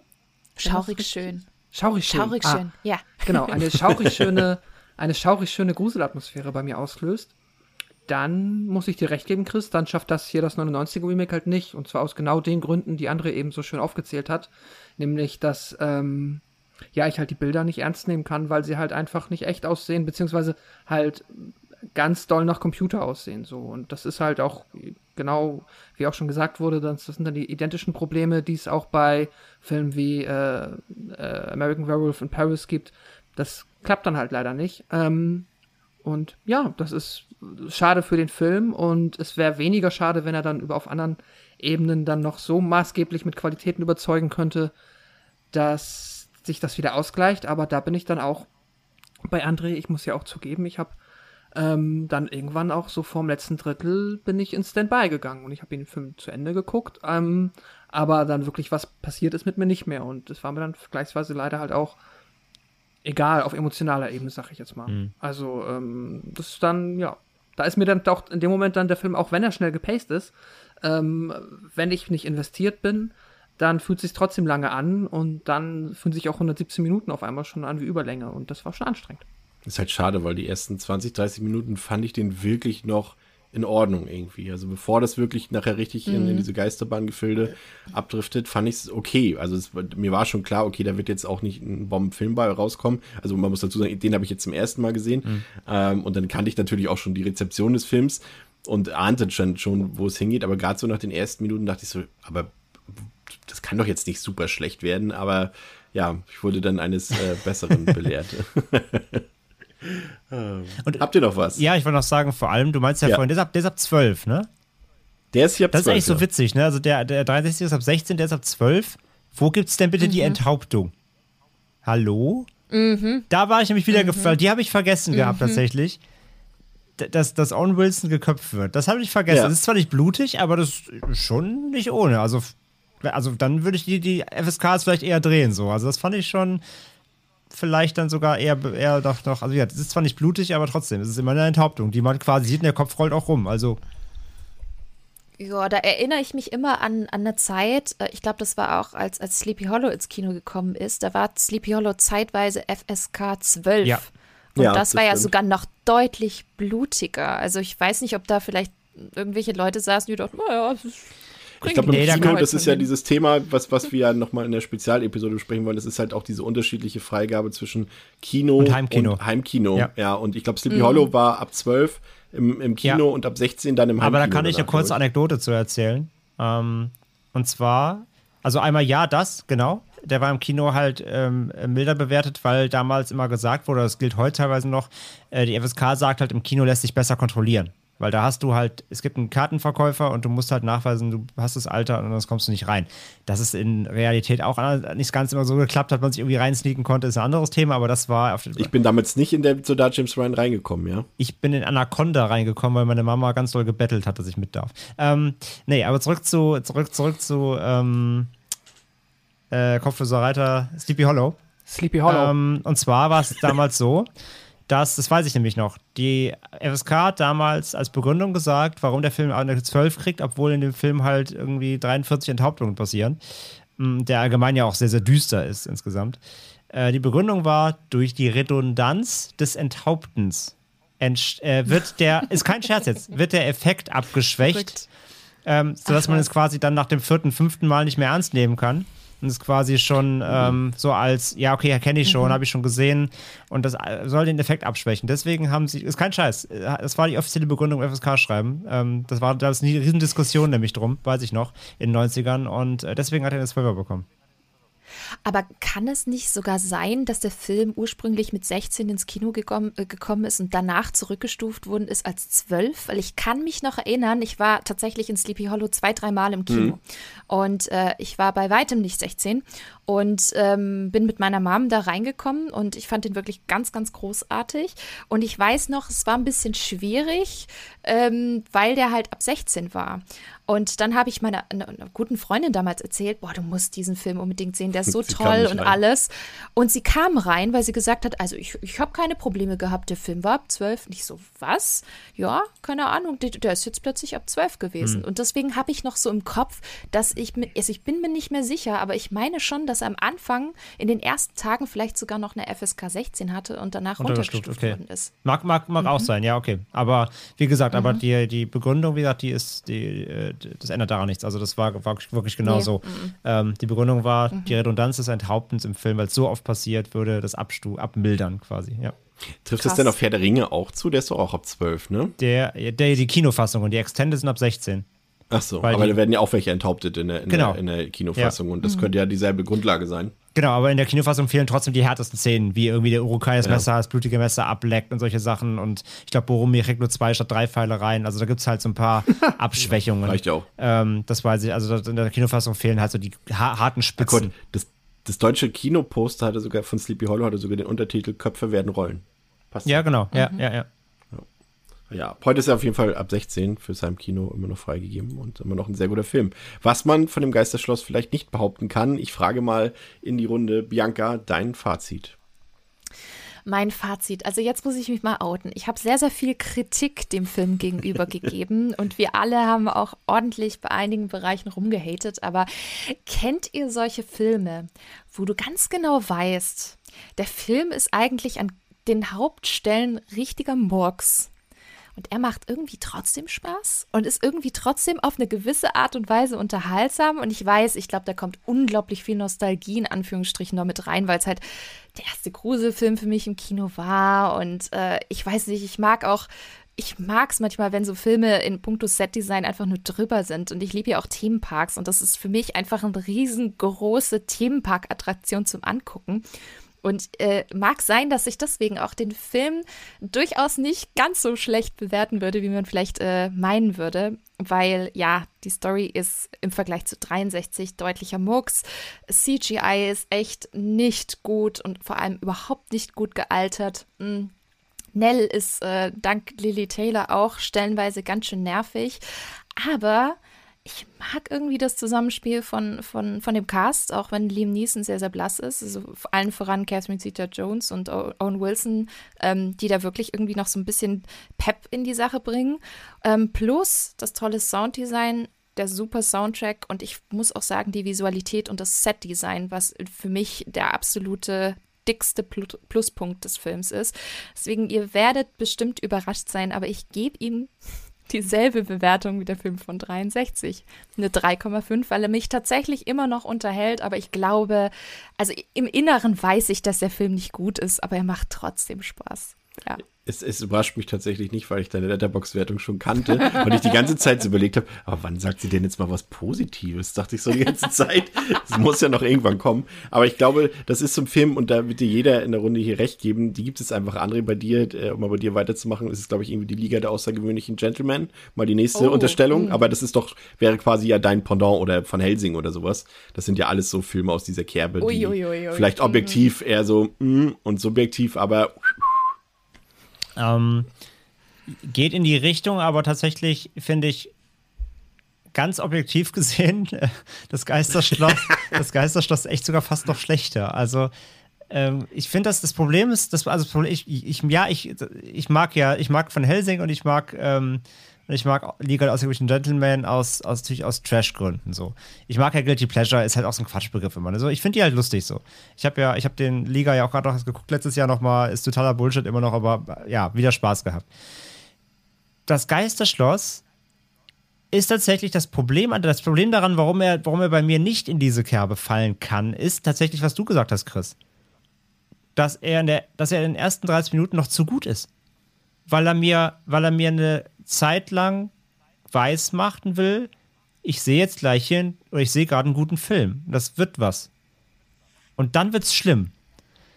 Ähm, und das, das, das macht es dann halt schade einfach. Es ist wirklich schade, weil ich finde den wirklich so die ersten, vielleicht sogar die ersten 40, 50, 45 Minuten, finde ich den wirklich unterhaltsam. Und wie gesagt, ich mag die Ausstattung und ich mag die, ich mag die Kulisse und ich mag irgendwie trotzdem auch die, natürlich irgendwie die Schauspieler, weil man sie halt auch noch mehr, also man kennt sie halt auch, ne? Man, äh, man hat mit denen eine andere Bindung als natürlich jetzt mit Schauspielern aus den 60ern. Mhm. Und das, das mag ich irgendwie alles. Das funktioniert auch so weit. Auch wenn die, wie gesagt, diese äh, Fake-Schlaf-Schlafforschungsstory äh, alles Bullshit ist und so. Aber ähm, wenn sie in dem Haus erstmal sind und sie erkunden, es geht los und du lernst die Charaktere kennen, das funktioniert alles. Und wie gesagt, und sobald aber dann natürlich ähm, nach den ersten paar subtileren Geschichten dann wirklich ähm, ja, wenn quasi das erste, das erste Mal irgendwie Ukraines hässliches CG-Gesicht irgendwo in der, in der Wand auftaucht, da bin ich halt raus so. Und das, das wird halt ab dann leider auch immer nur noch schlimmer. Also der Film potenziert das ja auch immer weiter. Und das ist einfach, das ist einfach schade, weil der Film hätte, glaube ich, hätte besser sein können, als er ist. Und deswegen ist er bei mir nicht auf dieser Ebene des totalen, in Anführungszeichen, Guilty Pleasures, ähm, weil ich halt sehe darin, dass der hätte besser sein können. Was ich bei Liga und Van Helsing halt nicht weiß. Da, da gucke guck ich halt drei Minuten und weiß, was sie für einen Bullshit erwarten. Entweder ich lasse mich dann darauf ein oder dann halt nicht. Aber hier, bis zu einem gewissen Zeitpunkt, habe ich noch so wirklich das Gefühl immer, ähm, jetzt auch beim Rewatch eben, ich, ich wusste ja, was kommt und ich wusste, dass es wahrscheinlich uncanny wird, auch wenn ich es lange nicht gesehen habe, aber ich wusste ja, was nachher alles so an Effekten da reinprasselt. Und trotzdem hatte ich erstmal wieder das Gefühl so, oh ja doch, echt, der ist echt nicht so schlecht. Und dann tritt er dir halt ins Gesicht so. Und das ist halt, und deswegen muss ich einfach sagen, leider, nee, habe ich mit dem wirklich tatsächlich nicht diesen Spaß gehabt, den er mir hätte bringen können sollen, irgendwie wie ein, wie ein Helsing, wie so eben was aus dieser, wirklich dieser, dieser äh, High-End-Trash-Schmiede. Ähm, und deswegen kann ich ihm leider wirklich nur zwei von fünf geben. Ähm, die zwei kriegt er eben, wie gesagt, für die Kulisse trotzdem, ähm, für ein paar äh, trotzdem äh, subtil gruselige Szenen zu Beginn ähm, und für die ganze Ausstattung irgendwie. Aber der Rest, sorry, ist für mich nicht mehr guckbar heute. Pascal. Ähm, ja, ich hatte ja auch schon, ähm, glaube ich, es ist rübergekommen, dass ich auch wenig äh, Positives dem Film abzugewinnen habe. Ich habe ja auch durchaus Filme, wo ich sage, ähm, die machen mir einfach mega Spaß, auch wenn die jetzt, äh, großen Anführungszeichen, objektiv, sagen wir zumindest Handwerker, äh, Handwerk, vom Handwerk schlecht sind. Ähm, und das ist aber der hier nicht. Und es sind wahrscheinlich die ähnlichen Gründe, wie die die andere gerade genannt hat. Ich finde, er ist halt auch, er ist halt einfach mir dann in den allermeisten Stellen zu egal und sobald dann noch das CGI dazu kommt, ja, ist er dann halt noch ein Ärgernis, aber das CGI ist halt auch nicht so wie jetzt halt in einem Asylum-Film, wo ich dann wieder drüber lachen kann. So, sondern es ist halt irgendwie einfach nur 90er CGI, der mittleren bis unteren Schublade und das macht halt echt keinen Spaß. Da kann ich dann halt dem auf der Ebene nichts abgewinnen. Ich kann auch vollkommen nachvollziehen, dass wenn man ähm, da mit einer Geschichte an den Film rangeht und den anders kennengelernt hat, dass man da ähm, ja viel drin sehen kann. Also ich oh. bewerte ihn mit Sicherheit auch. äh, den habe ich nicht verstanden. Aber ich, ich, bewerte ihn mit Sicherheit auch strenger, als es vielleicht verdient hat. Ähm, aber er hat mich dann halt schon genervt. Und ich hatte oft leider dann auch aufgrund der Dialoge und der Art und Weise, wie halt auch hier wirklich besonders die Figur des, äh, hier ist er, glaube ich, David Marrow, des Liam Neeson, ähm, mhm. wie, wie unglaubwürdig ich das fand.